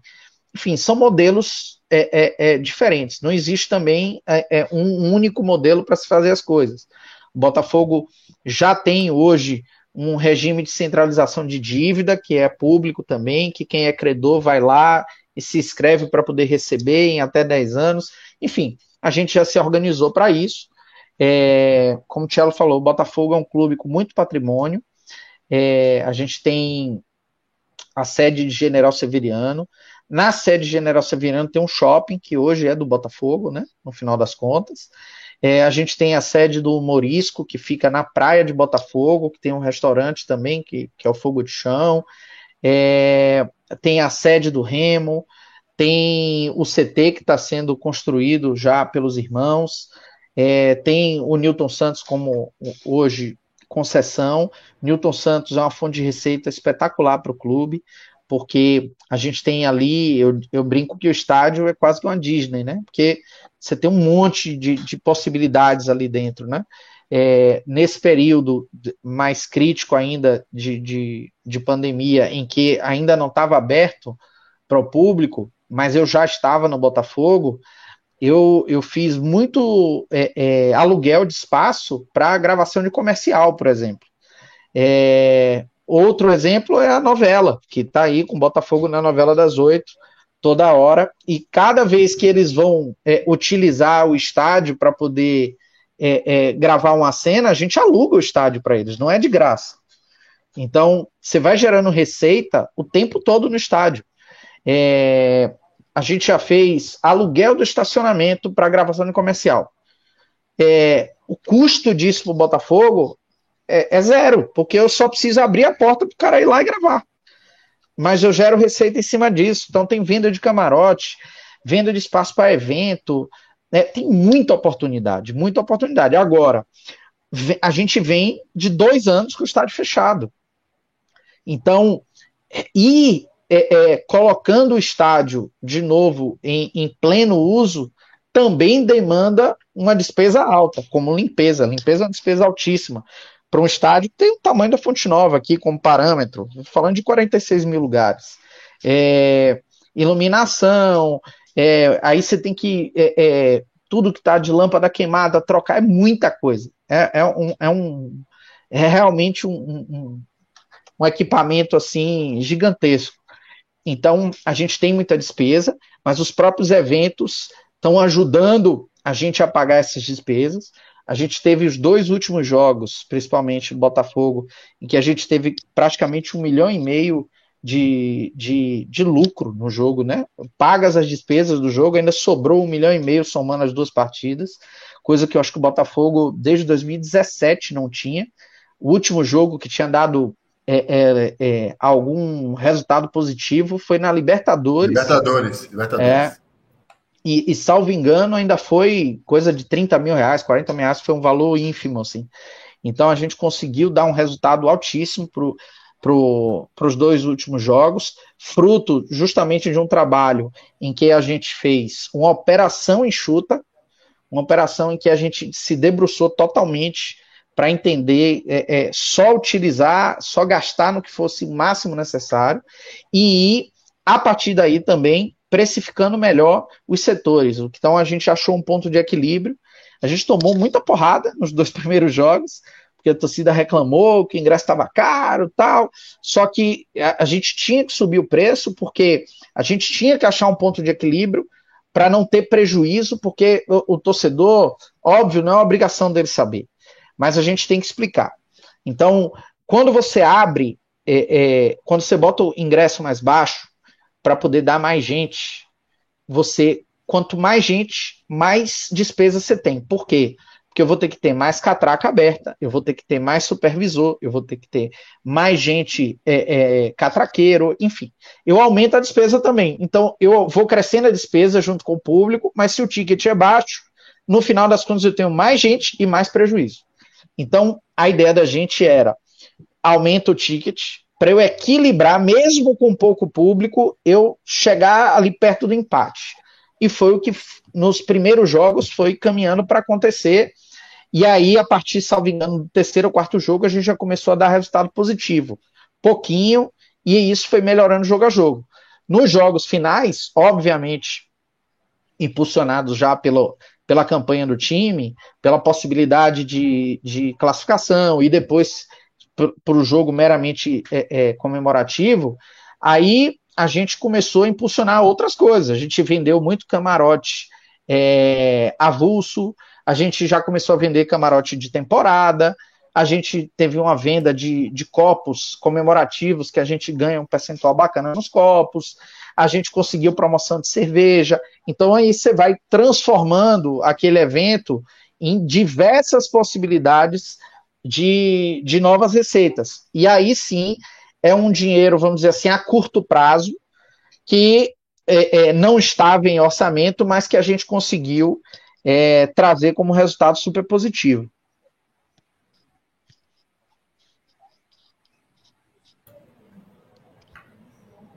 Massa. Quer comentar algo, Marcelo, sobre o, o, o, público no estádio, a volta do público lá no Geão? Cara, é... não deve ser fácil, cara. Você sempre esse bate esse papo também no futebol SA, viu, Lene, sobre a dificuldade de chegar no tal preço ótimo, né, do, do, isso. do ingresso, né, cara? É muito difícil chegar a isso, porque é uma busca de quem está lá dentro, eu imagino, cara, ao mesmo tempo precisa viabilizar o produto, né, cara? E tem um preço para esse negócio, não é de graça, futebol é caro, mas ao mesmo tempo, como é que eu crio condições para que a grande parte do público acesse aquele produto, né? pagando um preço que caiba no, no bolso dele. É, o futebol vive um dilema, eu, eu tenho dito isso assim algumas vezes, que desenvolve hoje produtos que são produtos de nicho, cara. Então eles excluem mais que incluem. Deixa eu explicar o que é isso, cara. Então, quando você promove streaming, cara, não é toda a população que acessa streaming, cara. Não tem jeito. A população assiste TV aberta, a grande massa, né? TV aberta. Quando você tem um programa de sócio-torcedor, é fantástico. Eu sou sócio-torcedor. Eu acredito no produto mas ele atende uma quantidade pequena de torcedores. O Flamengo, que tem 40 milhões, ditos 40 milhões de torcedores, quando pipocou dele, deu 150 mil. É um número quase que ridículo, né, cara, o tamanho do Flamengo. Mas é isso, entendeu? Então, assim, são produtos muito mais de nicho do que produtos de massa. Mas a dificuldade é essa que ele está trazendo, cara. Como é que eu chego num preço, cara, que eu equilibro essa conta? Né? Um estádio que é grande, cara, né, que tem dificuldades para você abrir. Eu acho que a gente conseguiu agora encontrar. Foi, é, foi muito memorado esses números que ele trouxe de, de estádio dar resultado, porque o clube abriu né, esses números e mostrou que era possível, depois de anos e anos dando prejuízos enormes nos jogos do Botafogo. E com a notícia da concessão É, e aí é um namoro que se fala há algum tempo já da possibilidade da W Torre se aproximar do Botafogo, né? Eu acho que a gente pode estar tá, realmente tá diante de um, de um cenário muito, muito favorável ao Botafogo, né? De, de condições assim de, de utilização plena do estádio, e aí não apenas para o jogo de futebol, nem foi em cima da fita também. Aquele estádio está numa região populacional muito densa, cara. Né? Aquilo ali, quando ele fala de parque de diversões, é exatamente isso. A população usa aquilo ali e cada vez mais vai usar mais como equipamento público. E as pessoas, a gente sabe quando as pessoas vão para a rua, cara, diminui a, a, criminalidade, diminui a insegurança. Então, se as pessoas ocupam aquilo para correr, praticar esportes, e é o que eu acho que tem que se transformar o, o, o Newton Santos, não tem jeito, cara. Aquilo ali vai ser um grande polo de possibilidades, cara. E não apenas de negócio para o futebol, mas de outros negócios que virão ali. O Botafogo vai. É, espero realmente que se concretize isso, o Botafogo possa sofrer dele por muito tempo, de maneira muito lucrativa. É, Tchelo, você tocou num ponto interessante, porque há já há alguns meses a Prefeitura do Rio já transformou todo o entorno do Newton Santos em área é, prioritária de é, cultura e lazer e esporte, né? Então, hoje, para quem não conhece o Rio, a, o Newton Santos fica na zona norte do Rio. É, a, a, é um bairro, é, o Engenho de Dentro é um bairro que o Newton Santos, o próprio Newton Santos também ajudou a impulsionar né, a, a, a, construção de prédios. Na, na frente do estádio está construindo um condomínio enorme, é, já tem muito prédio no entorno. É, se você dá uma volta no estádio, você vai ver uma quantidade gigantesca de food trucks que estão lá todos os dias. Então as pessoas ficam ali, fazem Cooper, é, fazem corrida, tudo no entorno do estádio. Então já há né, um movimento assim muito grande é, é por conta do Newton Santos. E aí agora cabe a gente aí criando alternativas, né? A gente lançou aquele projeto da música, né, do embalado, e, e, uma das coisas que a gente bebeu na fonte é o fato de que ao lado do estádio tem uma batalha de rap, chama Batalha do, do Engenhão. E, e, é parte do nosso projeto começar também o, o, o Newton Santos se apropriar disso, trazer isso para dentro do estádio, né? Para começar a criar essas alternativas. Então, é, é, eu, eu gosto de citar esse projeto da música porque não foi à toa, sabe? Tem, tem todo o conceito por trás dele, tudo que a gente buscou trazer e que vai trazer nos desdobramentos desse projeto. Cara, esse negócio da música, eu não sei se Gabinho e João tiveram a oportunidade de conhecer. Vou te falar, fazia.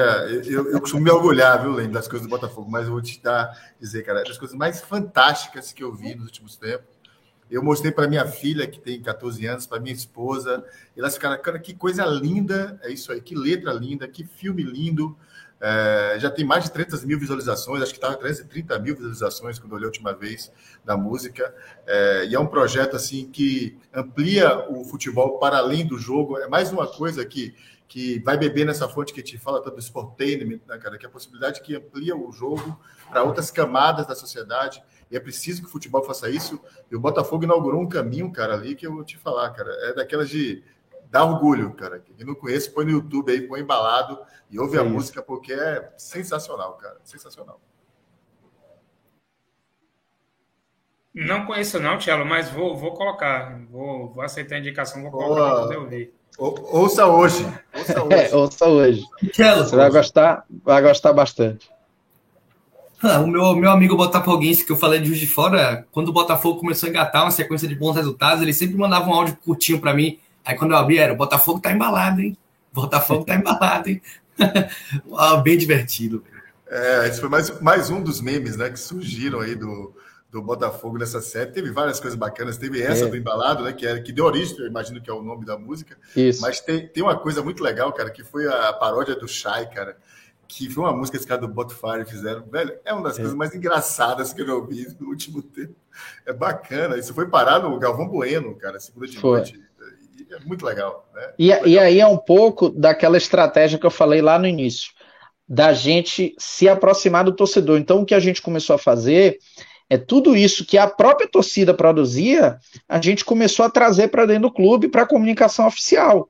Então, a coisa do embalado, o gordinho, da, da dancinha, é, o, o, o, menino que imitava Varley é, fazendo a batedeira, tudo isso a gente trouxe para dentro. Porque é, se aumenta engajamento, isso parte do próprio torcedor, então é, é, é já chega para a gente, vamos dizer assim, quase que um pacote pronto. O, o, porque ele já chega com, com engajamento, bastando o clube, obviamente, abraçar a ideia. E aí a gente foi abraçando essas ideias todas. O, o, a própria renovação de Chay, a gente usou a música, né?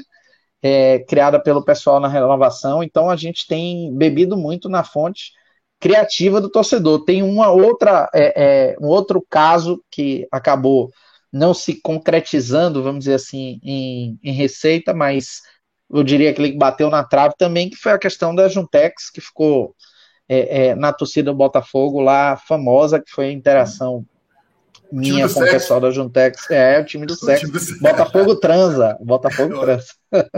Foi sensacional. E para quem não acompanhou, né? Ele, assim, é, tinha essa história, ele aproveitou lá uma, uma postagem e, e, dialogou lá com o perfil da John Tex, né? E isso foi muito legal. A torcida foi loucura com isso, né? Foi. E a gente chegou a fazer é, é, três reuniões com a Juntex depois daquilo. É, só não virou algo maior porque de fato, para quem não sabe, o Juntex nem empresa brasileira, nem empresa é, é estrangeira. Então, to, todo projeto é, se, já demanda de uso de orçamento. Essas empresas muito grandes é, não costumam mexer no orçamento, é, ainda mais assim de supetão, por, por qualquer iniciativa. Então, eles já tinham é, essa, essa trava né, da dificuldade de se mexer no orçamento. É, mas a gente criou uma aproximação, eles estão fazendo até algumas ações até com Chai, é, até por indicação é, é, da gente, mas quem sabe no futuro acaba virando algum negócio Botafogo, porque as portas estão abertas. E, e, e só para reforçar o que ele estava falando, galera, assim, os números do Botafogo nas redes sociais são impressionantes. Assim, a gente está batendo recorde atrás de recorde, Lene pode falar sobre isso. A gente acabou de ficar agora em, em novembro aí como entre os cinco maiores números de engajamento do Twitter, e aí colado ali, claro, Flamengo sempre na frente, mas Palmeiras, Atlético, os times estão jogando em final de Libertadores, final de Brasileiro, o Botafogo ali colado com esses times, né? YouTube também com números impressionantes, cara. Entendeu? Isso, assim, as redes sociais do Botafogo estão vivendo um momento assim histórico, eu diria, né? Recorde atrás de recorde.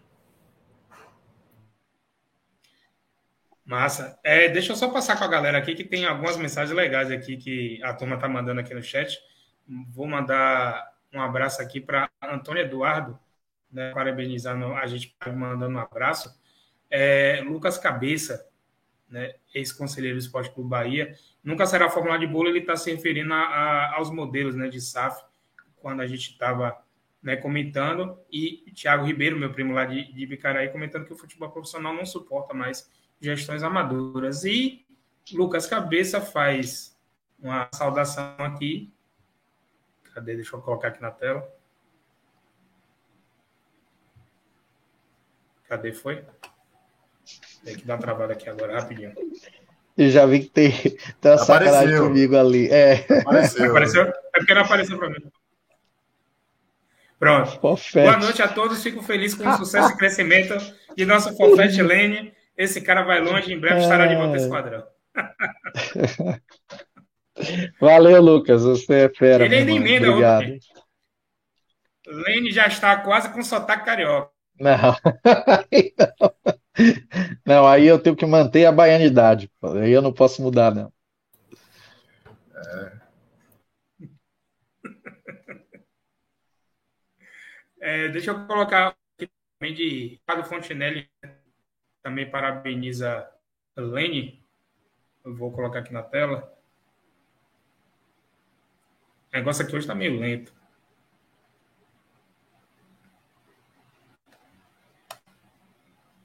Eu não sei se, se apareceu aí a, a mensagem de Ricardo. Apareceu, apareceu. Agora, Agradeço, Ricardo, a gentileza. Excelente.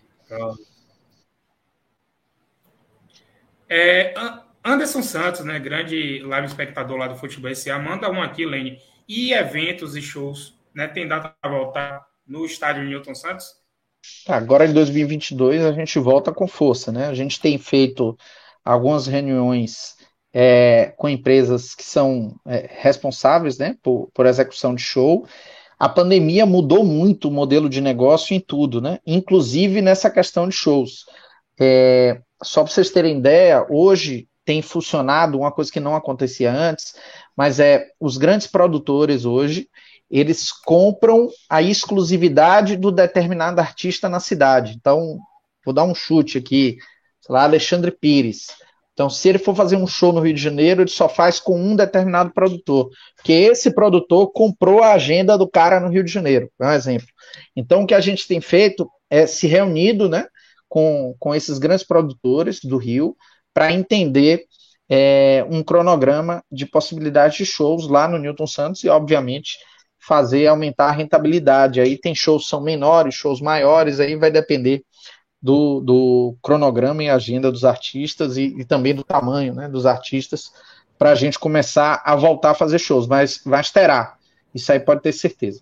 Lembrando, lembrando a galera aí que, que acompanha o Newton Santos, a gente já recebeu lá por McCartney, Guns Roses, já tivemos shows lá de, de grande porte, mas Lene sabe disso, lá a gente tem espaço para shows grandes, mas tem espaço para shows menores também. Teve um evento muito bacana, além depois do jogo do Botafogo com o Guarani, lá, quando, após o jogo, ela sempre faz um sambinha lá na, na região. Isso. É, é, muito legal, cara. Quem não conhece o Newton Santos é um estádio muito, muito agradável, muito agradável, muito ventilado, né? E é muito bacana. É, eu, eu visitei o estádio Newton Santos ainda quando era estádio João Avelange, é, no jogo do Bahia com o Flamengo, lá em 2012. O Bahia acabou empatando 0 a 0 e eu tive a oportunidade, a oportunidade de conhecer o estádio. Estádio muito bonito, muito, muito ventilado, né, como o Tchelo bem lembrou. É, eu, pensei, eu, eu, pensei que ia passar um, um, um, sufoco. Eu, eu sou calorento demais, mas é muito confortável. É, a posição que eu estava também era muito privilegiada, então né? Foi muito bom né, ter conhecido lá o, antigo estádio João Avelange. Graças a Deus que mudou esse nome. E agora é Newton Rapaz, deixa, deixa eu contar uma história rapidinho para vocês, cara. O Botafogo, em 2007, o estádio foi feito para o Pan-Americano, 2007, no Rio de Janeiro, né? Chamava naquela época Estádio Olímpico João Avelange. E logo em seguida tem a, tem a concessão, né, a licitação que o Botafogo ganha, né, que eu acompanhei o Botafogo na época ali, Bebeto, né, o grande Bebeto, inesquecível Bebeto, todas as honras para ele, um dos mais presentes da história do clube. E Bebeto faz a conquista o Newton Santos Botafogo, né, na licitação, na, com a proposta. E o jogo de estreia que o Botafogo recebe, o jogo de estreia do, do Newton Santos é Botafogo Fluminense 2x1 com o Botafogo. Mas o jogo que o Botafogo recebe o estádio para ele é Botafogo e River Plate na Sul-Americana. 1x0, cara. E eu tive a honra, cara. Foi a última vez que eu viajei com meu pai para ver um jogo do Botafogo. Foi naquele ano. A gente foi, eu e meu pai, um amigo, grande amigo meu, Paulinho, do Sul do Bahia, falou que não podia deixar ele nos acompanhar nesse dia. Nós somos de Salvador, fomos ao Rio de Janeiro para receber a nossa casa, como a gente chama, né? O nosso santuário. Território Alvinegro. Território Alvinegro, exatamente. Muito bem lembrado. Já, já fiz a contribuição, viu, cara? É, claro. boa. E aí fui lá receber o Newton Santos esse dia, um dia inesquecível. 1x0 Botafogo, gol de Joilson. A gente acabou eliminado depois no Rio do jogo da Argentina, mas inesquecível para quem conheceu, para quem conhece o Newton Santos. E chama Newton Santos, viu, cara? Não fala engenhão, não. É. Deixa eu colocar uma mensagem aqui. É. Não, e o pior é que eu sempre, eu sempre me policio muito, Tiago, quanto a isso aí, que eu, eu tenho muito costume de chamar de engenhão, mas eu acho que a, a torcida do Botafogo não curte muito o nome engenhão, né? Curte, obviamente, não, cara, até, mais até curtiria. Vou me policiar quanto a isso até curtiria, porque é o nome do bairro, é o nome popular que pegou, tranquilo. É. Mas a gente sempre reforça a questão do Newton Santos, cara, porque Newton Santos, para é. nós, de fato, tem um valor histórico muito grande. Envergadura moral. É, isso aí, cara. Então a gente faz questão de falar Newton Santos, porque Botafogo valoriza a sua história, viu, cara? Isso eu não tenho. É, Gabinho, eu acho que é uma, isso é legal, é, é, Tchelo trouxe, por exemplo, tem. Eu só soube, por exemplo, depois que fui pro Botafogo, mas eu acho algo sensacional é, em todo jogador que usa camisa 6 do Botafogo, é, em cima do escudo tem a assinatura de Newton Santos, é obrigatório isso. É. Então, o jogador camisa 6 leva a assinatura de Newton Santos. Isso é algo que eu acho que é muito simbólico, assim, do tamanho é, do que ele representa para o Botafoguense. Isso aí, é isso aí. Inclusive, Lene, você, você, até me despertou uma pergunta que eu estava para fazer, que eu tinha esquecido e você né, né, deu essa, essa deixa aí. Agora eu vou, eu vou colocar como é do, do do departamento de, de, negócios do clube, com os também nas redes sociais do Botafogo, é, que houve muita interação, por exemplo, quando o Rafael chegou no Botafogo, né? E, e aí eu queria saber como é esse envolvimento dos atletas com, com, com, com o departamento, com as mídias sociais do clube. Ah, hoje a gente construiu uma relação muito próxima deles, né? É, o fato de Freeland, é, eu já era uma pessoa que eu conhecia do futebol desde a época do Bahia, então já tinha trânsito com ele. E, e Anderson, quando chegou, é, eu já conhecia também, então foi parte, eu diria ali, do meu papel também aumentar essa aproximação né, do, do futebol com o departamento de marketing. É, a nossa turma da comunicação lá também tem uma relação muito estreita com os atletas, por conta, obviamente, do trabalho do dia a dia. E alguns jogadores eu também já conhecia, como era, por exemplo, o caso de Marco Antônio, enfim. Então, tudo isso acabou é, gerando, vamos dizer assim, uma sinergia muito grande com os atletas. Então, para tudo que a gente sempre precisou, eles sempre foram, é, é, é sempre estiveram disponíveis né, para fazer é, em todas as ações, todas, sem exceção, sempre foram muito disponíveis. A gente construiu uma relação muito boa com eles.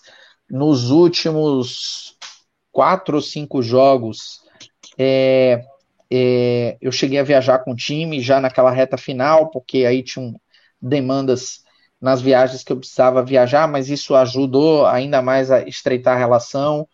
É, a gente, com o Rafael, já na chegada, como eu participei da negociação para a vinda dele, é, a, a, gente já criou uma relação também muito próxima, já desde os primeiros contatos, então tem sido assim excelente. E a gente tem jogadores lá que é, eu diria, e a própria, vale ressaltar também o fato da gente estar tá fazendo o acesso total então isso ajudou muito, porque eles começaram a ficar muito à vontade, né? O tempo todo, porque tinha câmera o tempo todo, então eles já estavam muito à vontade, assim, com tudo que a gente precisava fazer da parte de comunicação. E a gente tem alguns atletas lá que, simbolicamente, é, eu diria que são muito representativos, assim, no dia a dia. Eu, por exemplo, o caso de Canu e Diego Loureiro, que são dois meninos que vieram da base, mas assumiram a responsabilidade, né, de, de, de, de eu diria assim, de trazer o Botafogo de volta, e são, são caras, assim, nota mil para o dia a dia, para a relação que a gente constrói com, com o elenco, e a gente conta muito, assim, com eles, né, nessa interlocução. É, e o acesso total eu acho muito interessante, porque aqui no caso do Bahia, por exemplo, a gente só tem o costume de assistir vídeo de bastidores quando o time ganha, né? E o acesso total mostra o, o, o ambiente do vestiário do Botafogo quando o Botafogo perde também, né? Então é, é, é interessante a gente ver né, como, né, como os atletas se comportam também em, em situação adversa. E, obviamente, né, né, quando a situação favorável é muito melhor, mas é também interessante a gente estar tá, né, fazendo esse tipo de, de observação e o acesso total da dar esse trânsito para a gente que é telespectador. Não, sem dúvida. O acesso total, eu, eu digo que é um projeto muito corajoso, muito corajoso. É, às vezes as pessoas têm dúvida. É, hoje, inclusive, uma pessoa me perguntou: ah, a Globo ficou gravando com vários clubes e depois tomou a decisão de seguir só com o Botafogo? Não. A decisão, desde o início, foi só o Botafogo. E até porque a gente está falando de mais de mil horas de gravação, não, não dá, o custo de, de se fazer um projeto desse é muito alto. Então, desde o início, é o Botafogo, o, o único time participar do projeto esse ano. É, é, é um projeto que eu digo que é muito corajoso, porque se, mesmo que a gente não subisse, o projeto iria para o ar. Então, assim, o fato de ter subido e ter subido campeão foi a cereja no bolo para o projeto ficar mais bonito mas se não tivesse, Deus me livre guarde, subido, ia para o ar do mesmo jeito. Por isso, uma decisão tão corajosa do presidente e, e, e, a ideia ter sido muito, eu diria, comprada por todo mundo ali, da importância que isso poderia ter, inclusive para a área comercial, para a gente é, é, atrair é, é, patrocinadores, atrair parceiros. E graças a Deus deu tudo certo. E a gente é, é um projeto que o último capítulo a gente sabe que tem final feliz. É, o, o, lembrar a galera é, que e... o Sandro até morrer, o time não só não sobe como é rebaixado, hein? Isso, então, exatamente. Galera... Exatamente. É, quando, quando você assiste o Até porque total, no ano cara... passado. É... Não, não, rapidinho, Tchelo. É porque no ano passado né, teve o acesso total com o Corinthians. E no caso do Corinthians, o Corinthians não conseguiu né, classificação para a Libertadores, ficou na, na Copa Sul-Americana e mesmo assim tá lá, são cinco episódios lá do Corinthians do ano passado e, e esse ano o, o, o Botafogo acho que abrilhantou mais ainda o projeto porque subiu e subiu campeão. É, legal, é, Gabi, é o seguinte, porque você vê, o do Botafogo, cara, imagina, né, que vê essa saltar me vê com paixão de Cristo, né, cara? Você sabe o final já, cara, mas você assiste todo ano, não tem jeito. Então, então, você vai assistir ali todos os capítulos e cada, cada filme, cada, cada capítulo daquele realmente mexe muito com a torcida, mexe muito com as emoções. Eu acho que é um modelo muito interessante, cara, do, do produto como streaming para ampliar, mais uma vez, para ampliar as possibilidades do jogo de futebol para muito mais gente, entendeu? Gente que gosta de futebol, gente que tem interesse relativo pelo futebol, acompanha aquilo ali, porque tem ali um pouco de Big Brother também envolvido naquilo ali tudo, né? Total. É, eu acho que ainda tem uma discussão, talvez, cara. Eu vi muito Bento, que foi o cara que, que dirigiu, né? Um dos caras que dirigiu o programa, falando, né, cara? Mas assim, eu acho que talvez ainda tem uma medida para se encontrar assim, do quanto há exposição, entendeu, cara? Porque tem algumas coisas que chegam a chocar, né? Quando você olha assim, caramba, velho, como é que pode? Como é que esses caras conseguiam lidar com isso, né? Mas, mas enfim, é um, é um, é um negócio incrível, cara. Assim, realmente a torcida do Botafogo está enlouquecida pelo, pelo produto. É, é, agora tem uma observação, Tchelo, quanto a isso, que é, por exemplo, todos os episódios, antes de ir para o ar, eles passam curadoria nossa. Sim. Então, o, hoje, por exemplo, é, na, no meu turno da manhã, parte do turno da manhã foi para aprovação do último episódio. É, então, assim, o que vai para o ar é aquilo que a gente entende que como narrativa é, funciona é, e sentido, tem afetar né? as pessoas. Porque Perfeito. uma coisa que era muito importante era que não tivesse nada que pudesse carimbar as pessoas, sabe? É, um jogador, um funcionário, um dirigente ficasse carimbado por alguma coisa. Mas a gente está mostrando ali, bem ou mal, a vida como ela é. Então, apesar do time ter subido, subido campeão, é com seus percalços, com ali o salário que a juíza não, não, não demorou de, de, de liberar para pagar os jogadores, é, aquela coisa do recebimento de bicho, briga no vestiário, uhum. é, desentendimento interno mas todo mundo focado no resultado final, que seria o Botafogo subir. E acabou, graças a Deus, dando certo. Eu acho que, de fato, é um divisor de águas, assim, esse acesso total do Botafogo. E, e até é, Bernardo Pontes, que, que, que é um, um, cara também que já milita há muito tempo no, no marketing esportivo, já trabalhou em vários clubes, até ele escreveu sobre isso recentemente, ele usou uma metáfora boa, o novo petróleo, né? O conteúdo. É. E, e de fato, assim, a gente está mostrando ali um, um Botafogo que as pessoas precisam. E aí não é só Botafogo, é quem trabalha em clube de futebol. É o tamanho da pressão e responsabilidade do que é estar tá dentro de um clube trabalhando, porque a gente é 24 horas o clube, né? Não tem descanso, não tem férias, não tem nada, porque é todo mundo todo dia focado o tempo todo para o resultado final, que é chegar ali no, no dia do jogo, nos 90 minutos, e ganhar a partida. Muito legal. É, e, inclusive, Jorge Braga comentou sobre isso no, no Grande Círculo, né, com Milton Leite, que ele ficou meio, meio, meio, como é que se diz assim, meio desconcertado, né, por estar. Eu sem o áudio de vocês, né? Eu acho que está sem o áudio. Botou o áudio? Eu não sei o que foi que houve aqui no, a gente te ouve, Lênin. Eu fiquei sem áudio completamente agora. Pronto, se você Tentar quiser sair e depois voltar, na configuração aqui. Eu acho que vale a pena mandar mensagem, Gabinho, para ele, para ele sair e voltar. Pode ser que resolva, tá? No chat Beleza. interno aí do StreamYard. É, eu estava comentando, né? Acho que João, João vai mandar uma mensagem aqui para ele no chat interno. É, se vocês puderem. Que, falar para ver se sai para mim aí agora. Tá ouvindo? Não, né? Não tá ouvindo. A reação dele.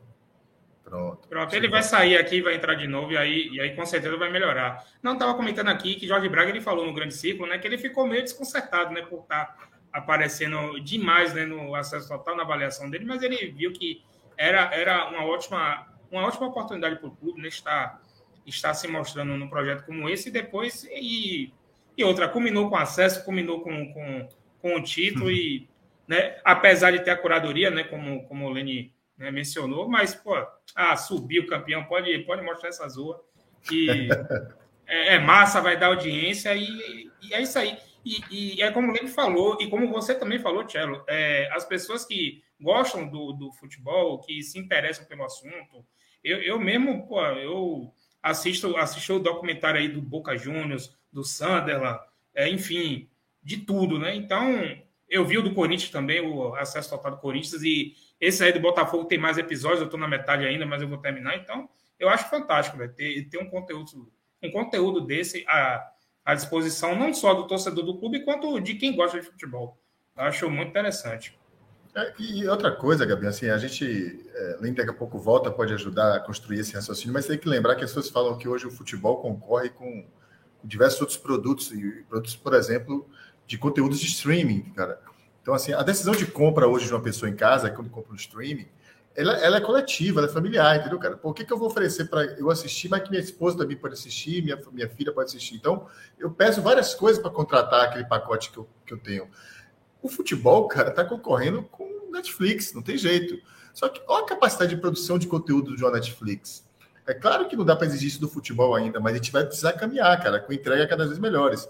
Às vezes o próprio clube produzindo, como hoje tem a Botafogo TV que produz o conteúdo lá, o Lane, a turma de Emílio, a galera lá, Jamal, aquela galera que faz um conteúdo fabuloso, cara, do, da Botafogo TV. Mas, assim, tem que produzir cada vez mais conteúdos que permitam outras pessoas acessarem. Rapaz, minha esposa correu para me avisar quando estava passando o Botafogo na 98.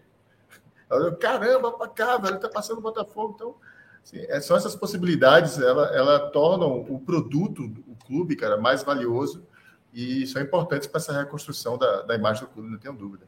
Acho que o Lene voltou, mas continua sem nos ouvir, viu? Eu estou ouvindo vocês, mas bem baixinho. Não sei o que está acontecendo. mas estou ouvindo. Baixinho, mas estou ouvindo. A gente tá te ouvindo, é, deixa eu só viu? colocar. É, a gente te ouve legal, viu, Lene? Só para você ficar ligado. A gente ouve bem. É, deixa eu só colocar algumas mensagens aqui que eu acho, acho legais até de colocar aqui na tela, né, que a turma está mandando ainda. É, mandar um abraço e um beijo para a Vilma Nascimento, que por um acaso é minha mamãe, é minha genitora, está aí nos assistindo também. Um abraço, dona Vilma, um beijo. Estaremos aí no final de semana no Natal. Manda um abraço também para Anderson Santos, ele explica né, sobre o bairro Engenho de Dentro, que é a, a terra do samba, onde nasceu o grupo Revelação ali ao lado do Engenhão, no espaço chamado Estádio 2000, na rua José José dos Reis, não é isso? José dos Reis, onde hoje nascem os condomínios citados por Lênin. O Santos colocou aqui para gente. É, mandar um abraço aqui também para Tarcísio Duval, que é, que é meu primo irmão de Thiago, que eu tinha né, colocado aqui antes na tela. Quem nasce Botafogo não muda, não, não importa a fase que o clube passa. Ricardo Fontinelli coloca aqui também acesso total. Novela da Globo, a exposição está excelente. Beleza. É, João, é, alguma pergunta, velho? Opa, desculpa, sim, velho. Tá, sim, Gabi. tá te deixando um pouco de lado, mas, mas jogue duro. Não, não, normal. Hoje a gente tem dois convidados aí excelentes, né, que estão trazendo aí grande conteúdo, né, grande diversidade aí pra gente. É, eu tenho uma pergunta agora, puxar logo uma para cada. Lene, eu queria que você falasse um pouquinho sobre a situação da, do material esportivo do Botafogo para 2022, que eu estava lendo algumas notícias de que isso ainda estava um pouco indefinido. Eu li até que tinha uma, uma, uma, chance, não sei se era uma grande chance, do Botafogo é, cogitar uma marca própria. Também queria que você falasse o que, é que você acha sobre essa implementação de marca própria, se você acha que isso é um bom negócio para clubes de maior investimento, porque eu vejo muita gente, né, o torcedor comum, costuma citar, não, marca própria é para clube, não é para clube grande, não sei o quê. mas eu acho que é uma coisa que vem crescendo aí no futebol. Então eu queria que você falasse um pouquinho sobre essas duas coisas. E, Cello, só para já deixar minha última pergunta, eu queria que você falasse um pouquinho é, sobre o futebol no campo, né? O que é que você viu aí de melhor, o que é que mudou no Botafogo aí nessa arrancada no segundo semestre, destaques individuais, acertos, né? Porque a gente viu, por exemplo, o Vasco é, fez um campeonato carioca, achou que o estava bem encaminhado, né? Provavelmente com um elenco bem montado e resolveu não se reforçar nisso da Série B, né? Já o Botafogo, a gente viu que meio que preparou é, um time diferente, né, para a Série B. Eu acho que isso foi um grande acerto, né? O Botafogo tentou buscar um pouco mais, acho que o perfil, né, da Série B. Acho que é, queria que você falasse, né, no geral também, o que é que você vê aí de mais de aceitos, né, do futebol no campo mesmo do Botafogo nessa arrancada.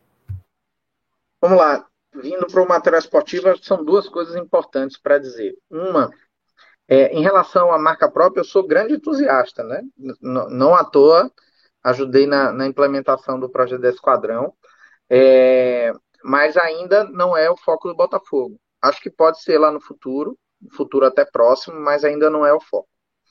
É, o Botafogo, a gente está ainda em conversas com algumas empresas, inclusive a própria capa, mas o mais importante é a gente é, conseguir resolver duas coisas. Uma, um projeto que seja financeiramente melhor Botafogo, porque isso é um dinheiro de curto prazo e o Botafogo precisa.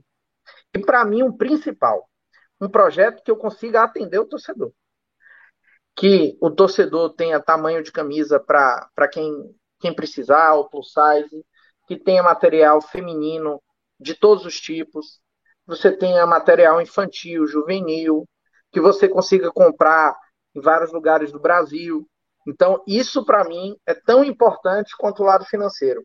É a gente conseguir atender o torcedor. O que eu tenho enxoval é, grande, é, com, com diversidade de peças para atender o torcedor, que a gente tem essa demanda. Então, a partir do momento que a gente consiga atender bem o torcedor e que a gente tenha uma maior rentabilidade, a gente chega no modelo ideal que o Botafogo precisa.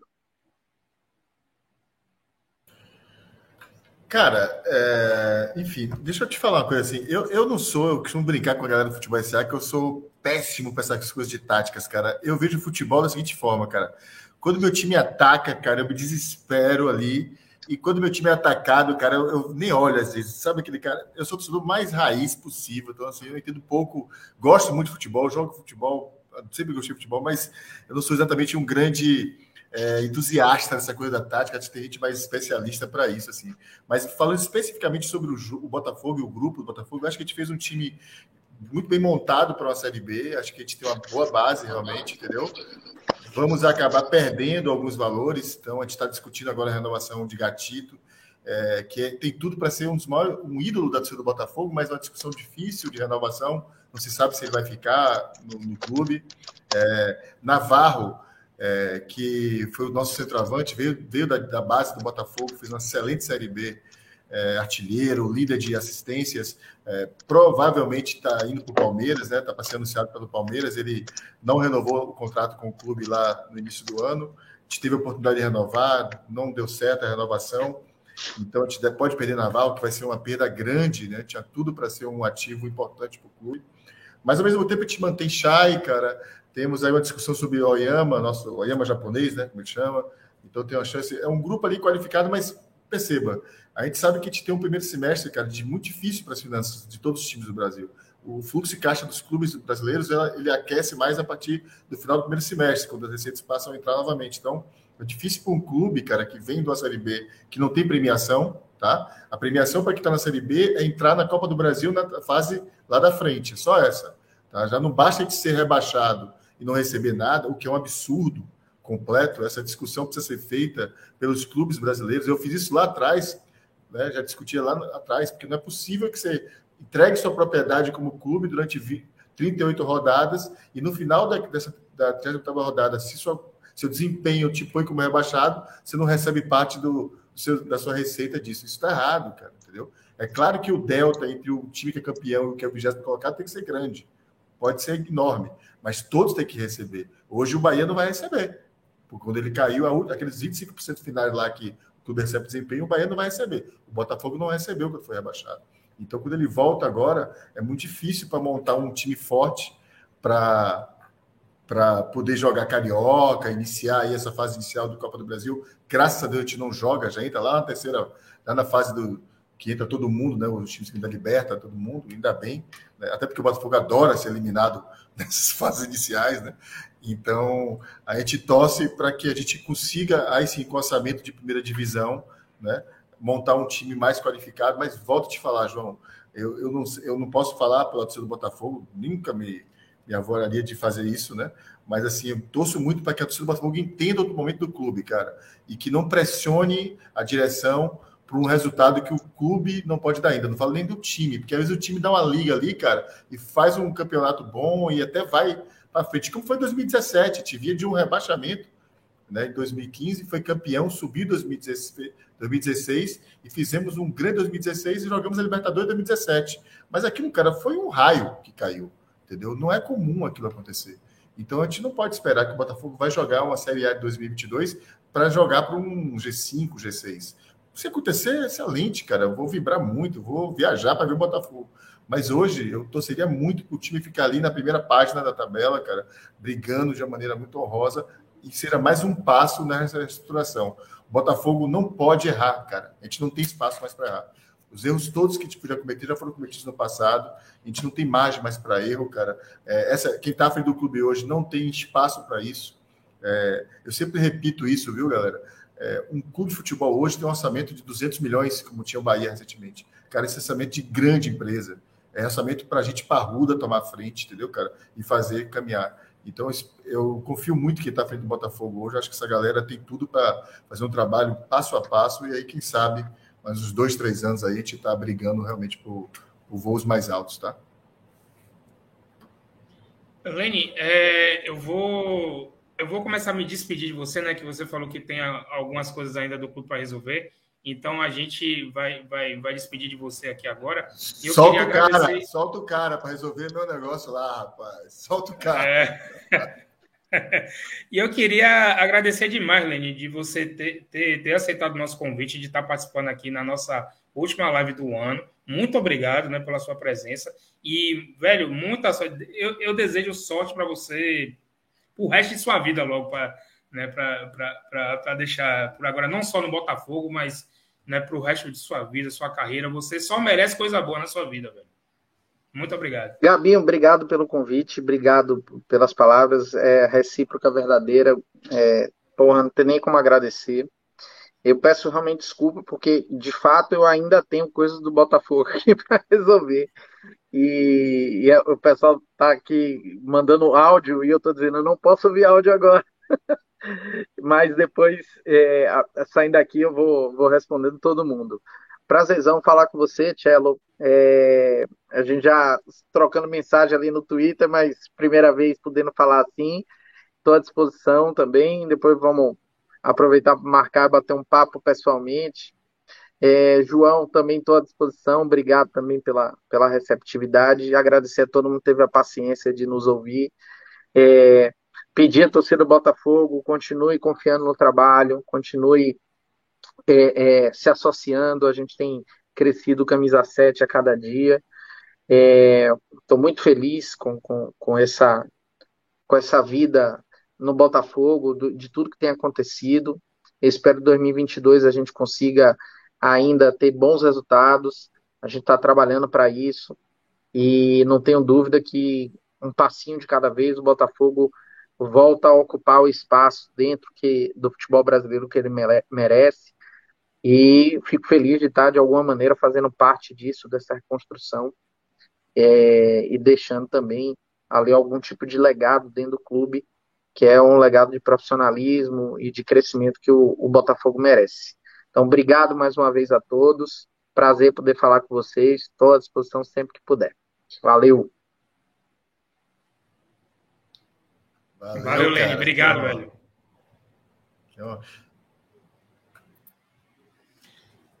É, deixa, eu, deixa eu, a gente ainda vai levar só, só mais alguns minutos, viu, Tchelo, para poder te liberar também, que eu tô, eu também, eu sei que eu tô te segurando no trabalho ainda, né, para poder voltar para casa. Mas é só para só para amarrar essa parte aí do comp bola, né, que você estava respondendo aí a pergunta de, de João. E é, eu queria te fazer uma pergunta: o que é que você acha? É, o que é que você pensa da continuidade de, de Marco Antônio, né, que é um ativo ainda aqui do Bahia, que esteve emprestado ao Botafogo esse ano? É, foi um dos grandes destaques né, do, do, do Botafogo na Série B.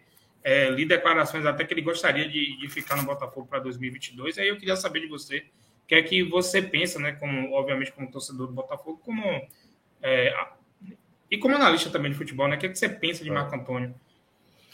Cara, é, é, deixa eu te falar. É, Marco Antônio, quando foi. É, o nome dele surgiu no Botafogo, eu lembro que eu estava no Rio de Janeiro na época, trabalho, e, e fiz uma live com o pessoal da Rádio Botafogo, né? Mandar um abração para a galera da Rádio Botafogo. Andrezão, Davi Gádio, porra, Falcão, Nath, Tássilo, pô, uns caras geniais, adoram a Bahia, adoram Bahia, cara, todos eles. E eles me, me chamaram para lá e me perguntaram exatamente, né? O Tato Fogo estava especulando o nome de Marco Antônio na época e de Rafael Carioca, cara, aquele lateral esquerdo do, do Vitória. Eu dizia na época que não entendia, que não fazia sentido o nome de Rafael Carioca, já que era um cara que nem no Vitória, que estava brigando para ser rebaixado, ele conseguia ser titular, o que, que ele ia fazer no Botafogo. Deu no que deu, né? A passagem dele no Botafogo foi muito ruim, acabou dispensado. Mas eu achava que Marco Antônio tinha tudo para ser um, um jogador importante na campanha do Botafogo. Era um jogador que tinha talento, né? Mas tinha muitas queixas de quem o dirigia no clube, de uma falta de empenho, de uma dificuldade de, de manter a forma, de uma dificuldade de fazer uma recomposição ali na lateral, em velocidade, enfim. A, a, realidade é que, mas que eu apostava muito, né, cara, que ele poderia ser um jogador que, que daria certo na Série B. E, e não foi surpresa, cara. Ele realmente fez uma Série B fantástica pelo Botafogo, muitos gols, muitas é, assistências, né? Ele, na reta final, já tem um Botafogo e Vasco que passou para o Brasil todo. É, acho até que passou aqui para a Bahia no dia. E o Botafogo arrebenta com o Vasco em São Januário, dá um 4 a 0 assim, para não deixar mais de dúvidas. E ele faz uma partidaça, cara. Faz dois gols e de, decide a partida. E a realidade é a seguinte, cara. O Botafogo quer muito que ele volte, mas o Bahia, de uma maneira correta, né? Quer valorizar seu patrimônio, colocou o preço que estava estipulado, 2 milhões de euros. O Botafogo não tem condição de de, de pagar por esse valor agora. É, a informação que eu tenho está tentando uma negociação para ver se consegue a manutenção. O Marco Antônio já deu entrevistas muito de maneira muito inteligente, cara, dizendo que gostaria de voltar, mas enfim, que ele pertence ao Bahia. É, eu disse a Cássio Renatinho e Tom que no lugar do Bahia manteria Marco Antônio aqui, porque eu acho que ele é um, um cara que, que pode ser importante para o clube na Série B. Ele faz um papel de, que, de jogador que que Elber fazia, talvez, um dos melhores momentos de Elber quando estava no Bahia, né? Então, eu manteria ele aqui. Desejo do Botafogo é que ele vá de volta, mas eu acho difícil, cara, uma contratação pelo Botafogo, dadas as condições, né? Que o Bahia colocou para a sua venda. E o Bahia tá certo, cara. Ele, ele jogou muito bem, né? Me, me causará estranheza se outro clube não bater na porta do Bahia tentando levar Marco Antônio pelo que ele jogou, viu, cara? Me causará estranheza. Eu, eu, eu concordo, Tchelo. E é, eu lembro que Marco Antônio, né, até com Guto Ferreira, no início de, de 2018, Marco Antônio era muito utilizado, era titular do time naquela época, né, com Guto. E acho que os, os problemas físicos atrapalharam demais a, o, o tempo de Marco Antônio no Bahia, né, entre 2018 e 2020. E né, quando ele, ele, ele foi para o Botafogo, foi naquela época que eu estava internado. E aí, quando eu, graças a Deus, né, saí daquele sufoco, é, eu tomei um susto, oxe, Marco Antônio está no Botafogo, aí depois que eu fui ler, ah, o Bahia uhum. emprestou, né, Marco Antônio para o Botafogo, e aí o cara né, conseguiu dar, dar uma contribuição gigantesca para o Botafogo na Série B, né, jogou muito mesmo, né, é, ele, ele lembrou os tempos do Bahia, lá de, sim, de, sim, de 2018, sim. né, e é. eu acho até que ele jogou até mais no Botafogo do que no Bahia em 2018. Cara, eu lembro dele quando realmente no 2018 no Bahia, foi um momento que ele jogou muito bem mesmo, mas eu diria que ele viveu no Botafogo a melhor fase dele no profissional. Ele realmente teve jogos assim que ele teve uma atuação destacada e, e parte do, da, do retorno do Botafogo pode ser, ser acreditado esse trio aí, né? Marco Antônio, Navarro e Chay. Esses, talvez, cara, eu não, eu não sei o número assim exatamente, mas seguramente assim, mais de 70% dos gols do Botafogo, até certamente mais do que isso, passaram pelo pé desses três caras. Então, não precisa dizer mais nada. Né? Ele realmente fez a diferença E eu, no lugar do Bahia, tentaria mantê-lo aqui para uma Série B, né? Até porque o Bahia certamente vai ter dificuldades de montar um elenco muito forte, né? Até manter alguns jogadores que hoje são mais caros, né? O orçamento do Bahia vai mudar bastante também para 22. É, Bahia trouxe um cara muito bom, cara. A torcida não tinha entendido ainda, mas o Luiz, lateral esquerdo, fez uma Série B muito boa pelo Londrina. Fez uma partida aqui contra o Vitória, ele jogou muito bem, jogou contra o Botafogo, vi muito bem, muito promissor, cara. Eu acho que o Bahia acertou em cheio com ele, cara. Pode até chegar aqui e não funcionar, mas é um jogador de com talento e eu acho que pode funcionar muito bem aqui no Bahia. Né? É, e, e tem também o, o, volante do Goiás, né, que está circulando aí, que pode vir para o Bahia Sim. também, Rezende. E eu vi no acesso total que ele tinha feito o gol contra o Botafogo no Engenhão, né? Ele atuando pelo Goiás. Foi, foi. Né? Coincidentemente eu vi. O Goiás ganhou do Botafogo no Engenhão, logo no início da, da Série B, e ele faz o gol da, da vitória. Bom jogador, jogou muito pelo Goiás também, tá? Jogou muito pelo Goiás. É, não era titular absoluto, mas jogou muitas partidas pelo Goiás. É, e eu, eu, eu, tinha, eu tinha dado uma, uma, uma opinião sobre o Marco Antônio. Eu acho que é, é um dos jogadores que o Bahia emprestou esse ano, né? tem alguns jogadores emprestados, como o Douglas, como o Moisés, como o, o estorvo do, do. Mas acho que acho que Marco Antônio é, é, é um jogador que a direção poderia pensar para estar, estar dentro do, do elenco do Bahia para a Série B. Né? É, eles acabaram cobrando né, 2 milhões de euros, porque eu acho que é o valor da multa do, do, do contrato de Marco Antônio. Né? E, obviamente, que, que é, o Botafogo teria muita dificuldade para estar tá arcando com, com um valor desse, não, como não o Bahia tem. também. É, né, como o Bahia também teria é, dificuldade se tivesse se mantido na Série A, por exemplo, para poder adquirir Conte, né, que é um valor mais ou menos parecido com esse que o, que o, que o Bahia acabou cobrando ao Botafogo Zague... e Marco Antônio. Então, zagueiraço, Conte, zagueiraço. Uma pena se não ficar no Bahia realmente, porque foi um achado o Conte. É, se tivesse o Botafogo condições, gostaria muito que que fosse para lá, porque é um jogador de, de sarrafo alto, né? Para jogar a primeira divisão mesmo, com certeza. João, uma última pergunta aí para Tchelo. Não, Gabi, acho que a gente conseguiu estrichar bem. Eu, na verdade, eu ia falar sobre Marco Antônio. Eu achei interessante como eu lembro que no início da trajetória dele do Bahia, ele começou a jogar pelos lados do campo. Né? Era um jogador ponta, né? Que vinha como bem atacante ali muitas vezes. Mas aí, durante a trajetória dele no Bahia, né, a gente sabe que ele teve alguns problemas físicos, né, que atrapalharam bastante a continuidade dele no Bahia. E até Roger comentou que às vezes não, não escalava tanto ele, porque achava que ele tinha que melhorar essa qualidade defensiva, né, de fazer a recomposição. E eu fiquei impressionado que no Botafogo isso parecia que era inclusive uma característica destacável, né? Muita gente falava que ele era um jogador que não só contribuía no ataque, como contribuía também na defesa. Isso me deixou impressionado, porque isso era justamente uma das coisas que era é, dita como uma das deficiências que ele tinha aqui, de que não fazia também ajudar, além dos problemas físicos, a continuidade dele como, como titular absoluto, né? Porque a gente sempre enxergou que era um jogador que tem potencial, é um jogador que tem talento, né? que tem qualidade técnica, mas que não conseguiu é, apresentar tudo que ele poderia apresentar no Bahia.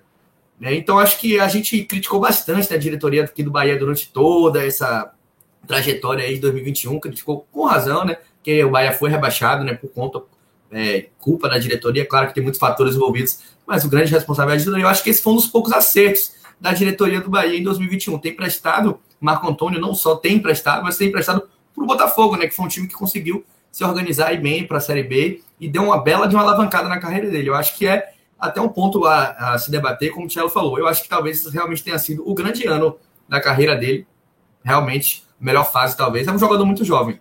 Agora, com o Bahia rebaixado, não, algo que muita gente não esperava, né, antes de começar a temporada do Brasileirão, é um jogador que eu manteria, sim, o elenco da Série B. Acho que é um cara que pode ser importante. Claro que se o Botafogo quiser pagar a multa, vai ficar com o jogador, mas eu acho que é realmente complicado, é um valor alto. Mas aí, como o Tielo falou, né, o Bahia tentando valorizar seu ativo, né, tentando valorizar um jogador que já mostrou que tem, tem um potencial. Né? Ah, com certeza, cara. E outra, é, esse ponto da recomposição foi impressionante mesmo. Eu não sei é, quais as condições, né? Às vezes um grupo, uma determinada liderança do treinador, ele consegue extrair um pouco mais do atleta Mas, assim, uma característica de Marco Antônio do Botafogo era justamente a que ele era mais criticado, ou pelo menos a que a gente mais ouvia. Ele fazia uma lateral do campo, assim, cara, de recomposição impressionante, cara. Ele ia e voltava o tempo inteiro. Um jogador muito agudo, né, cara, que tinha realmente uma. Quando ele atacava, tinha muita velocidade, né? Que é uma coisa, isso sim, ele já tinha na época do Bahia, ele era um jogador muito veloz, veloz mesmo. Mas ele teve um, um, uma, um desenvolvimento do, do, do, do futebol dele, assim, um amadurecimento do futebol dele, que eu acho que que pode fazer muita diferença, né, para quem ficar com ele. Assim, eu realmente torço muito para que ele volte para o Botafogo, é, mas é, é, uma questão assim que eu, no lugar do Bahia, tentaria realmente manter, porque eu sei que o Bahia não vai ter é, dinheiro sobrando para contratar qualquer jogador. E você tem um cara que jogou a Série B destacada, foi campeão da Série B, titular, né, um dos artilheiros do time. Você vai para o seu time de volta, você vai abrir mão disso, né? A não ser que você tenha outros muito melhores, né? Eu, do elenco do Bahia hoje, eu não vejo ninguém tão melhor assim que ele, né? Para não contar com ele no grupo, né? Não contar com ele no grupo, eu diria. Não gasta dinheiro nenhum, né? Para tê-lo, né? Só o salário. Né? É. Não precisa Exato. pagar. E eu, eu creio que não seria um, um, um salário que daria dificuldade ao Bahia de estar de, tá pagando é, para se jogar uma Série B, né? E Marco Antônio ainda tem contrato com o Bahia até fevereiro de 2023. Então, Isso. eu acho que não, não teria alguma dificuldade. Dificuldade é o, o, o, o orçamento, né, que eu gostaria que Tchelo, né, se ele pudesse comentar, só para a gente estar tá, tá finalizando a live. É, paralelamente, a nossa live aqui está tendo uma, uma reunião do Conselho Deliberativo do Bahia, que está sendo apresentado o, o, o orçamento né, do, do Bahia para 2022, e é, o Bahia vai para o ano de 2022 com um orçamento de 95 milhões né, né, Santos colocou aqui, né, 96 milhões, eu já tinha recebido o documento né, do, do orçamento no, antes do final de semana, e é de, de 95, alguma coisa dá quase 96 milhões. E aí eu queria saber de Cello, né, que torce para o Botafogo, Botafogo subiu, né, teve, teve sucesso na Série B, e como você acha que, que, que o Bahia né, pode estar tá, tá, tá subindo, é, é um valor de orçamento que dá para o Bahia tá, tá, tá conquistando o, o acesso em 2022? Cara, é, eu não conheço a peça do orçamento do Bahia, né? Mas é importante te entender ali que as linhas de receitas conhecidas, né? Algumas o, não tem muito o que fazer, que é a principal dela direito de televisão. O Bahia realmente vai perder muito, né? Com isso, né? O Bahia tem a possibilidade de fazer uma escolha ali se ele vai optar por, pela receita garantida, né? Que os clubes têm, se, que é aquela que dá ali por volta de 7, 8 milhões, se eu não me engano, ou se ele vai optar pela receita de pay-per-view, que foi o que fez Botafogo, Vasco e Cruzeiro, apostando que sua torcida é, geraria mais receita a partir disso e gerou mais. Né? O Botafogo ganhou mais dinheiro quando fez essa, essa opção.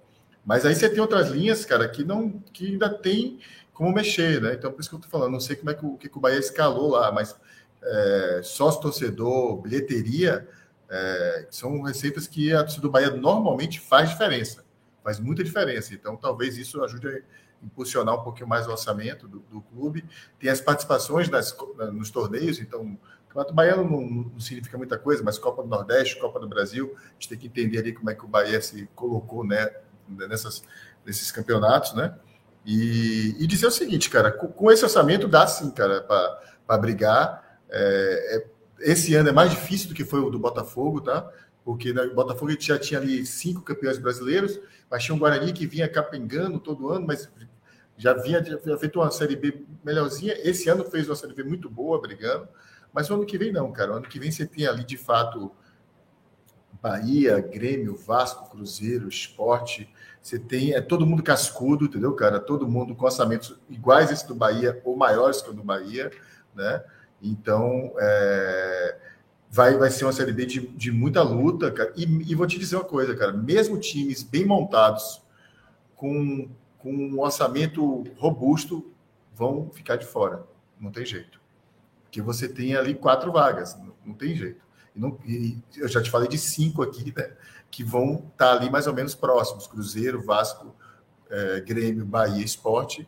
É, tem do orçamento que você falou do Bahia aí para cima, né? Talvez o esporte um pouco abaixo, os outros três certamente serão um orçamento maior do que o do Bahia. Então, cara, vai ser para pirão, como a gente chama aqui na Bahia, né? Vai ser uma Série B muito difícil e, E o Bahia vai precisar muito da sua torcida, cara. A gente torce, como você falou no momento da live aí, que a gente tem um ano inteiro de presença de público nos estádios, né? Que a gente não a sofrer com a pandemia e, e os estádios e o futebol forte a se fechar para o público, porque o Bahia é daqueles clubes que a, a torcida em campo faz muita diferença. Não estou falando que só a torcida ganha o jogo, não é isso. Mas a ausência de torcida para um time como o Bahia faz muita diferença. E seja financeira no orçamento do clube, seja pelo calor pela energia que o estádio proporciona. Então, torcer para que isso seja possível, né? E o Bahia tem um ano aí, bicho, de, de glória no retorno. Não, começar o ano pensando em título, não, cara. É Série B, pensar em voltar, cara, tá ali entre os quatro, não importa nem a posição direito, e para que te volte mais rápido possível, cara. Série B não é local para você alugar espaço, cara. Não, não pode ser. Né? Não pode ser. É, só para só ilustrar né, o que, que o que colocou, é, o Bahia né, coloca no, no, orçamento cerca de 8 milhões e 400 mil de receita de transmissão de TV do Campeonato Brasileiro. Então, é mais ou menos, é. Tchelo, a, a, é. a, cota...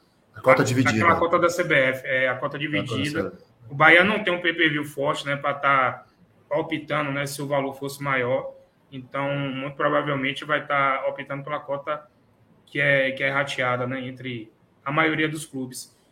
É, teve uma diminuição drástica né, com, com, com receita de transmissão de 92 milhões e, que recebeu em 2021, mas esses 92 milhões teve 25 milhões aí que foi ainda da temporada de 2020 e ele cai para 16 milhões de reais agora para 2022. Então é uma queda muito brusca.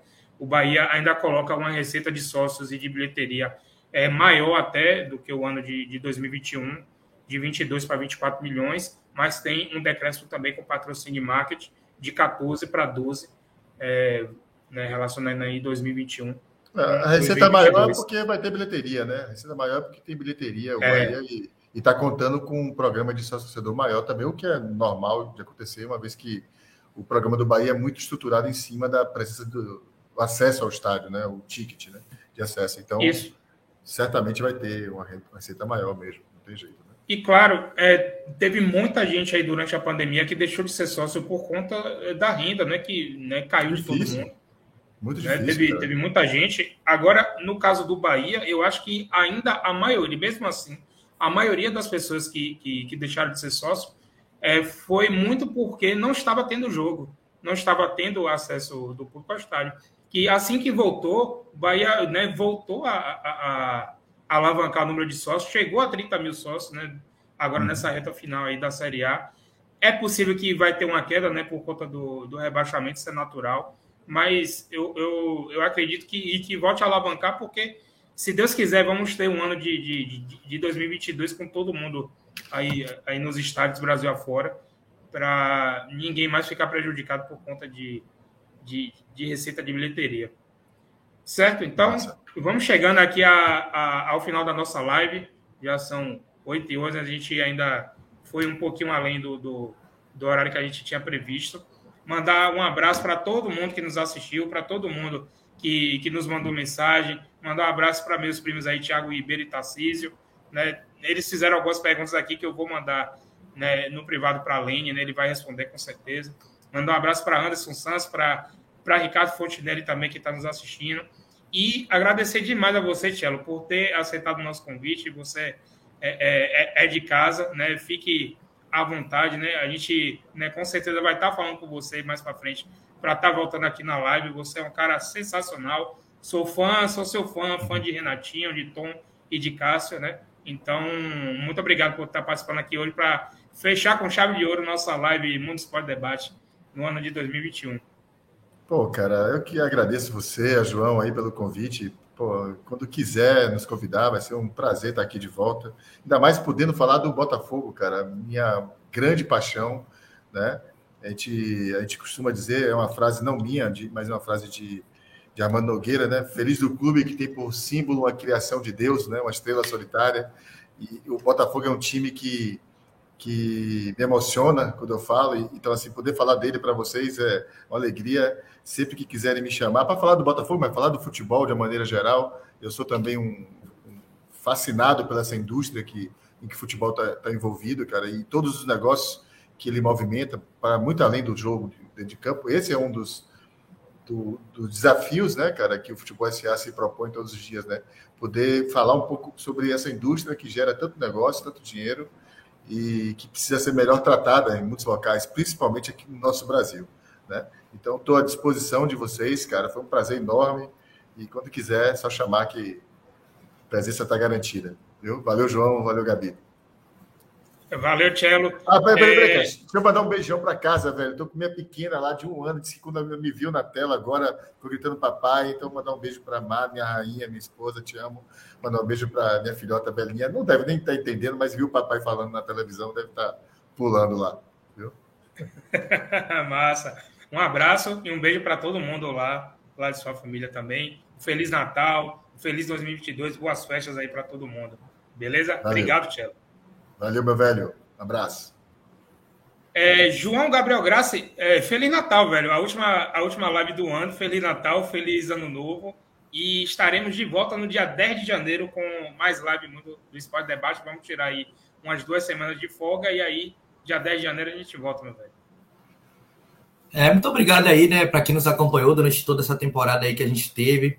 É, dias felizes, dias nem tão felizes, grandes convidados, muito conteúdo, né? Então, queria agradecer principalmente a vocês que estão aí comentando, que estão acompanhando, que estão se inscrevendo, fazendo isso aqui crescer. Muito importante, entendeu? Quem faz o canal realmente ir para frente são vocês que acompanham aqui. Então, queria agradecer muito, não só pela presença de hoje, mas por todo ano, né? Que a gente vem aí fazendo esse projeto. E, Cello, Satisfação máxima. Muito obrigado por comparecer aqui com a gente. Gostei muito da sua participação. A gente fez uma grande live aqui falando sobre o Botafogo, que é um clube que eu particularmente gosto, apesar de eu não ser torcedor. É um clube que eu gosto, é uma história muito bonita. É um clube que, para mim, tem que ser melhor tratado. Então, foi um prazer estar aqui com você. Forte abraço, velho. Muito obrigado. Ah, e claro, desejar aqui um Feliz Natal já e um Feliz Ano Novo para todo mundo. Voltamos no dia 10 de janeiro com mais live Mundo do Esporte Debate. Eu desejo a todos um Feliz Natal, boas festas, um feliz 2022, que o ano de 2022 seja muito melhor do que o ano de 2021, que foi bem pesado esse ano de 2021 para todos os brasileiros, para mim em especial também, mas graças a Deus estamos aqui para contar a história. E muito obrigado a todo mundo que vem nos ajudando aí com esse projeto, que ainda está ainda tá pequenininho, mas está crescendo firme e forte. E né, com certeza, com, com, com a presença de, de vocês, os nossos inscritos aqui no canal, as pessoas que nos ouvem também no Spotify, no Google Podcast e no Deezer, também vai fazer com que a gente cresça junto. Beleza? Forte abraço a todos, fiquem com Deus, uma boa noite e até o, o ano que vem. Tchau, tchau, gente. Valeu.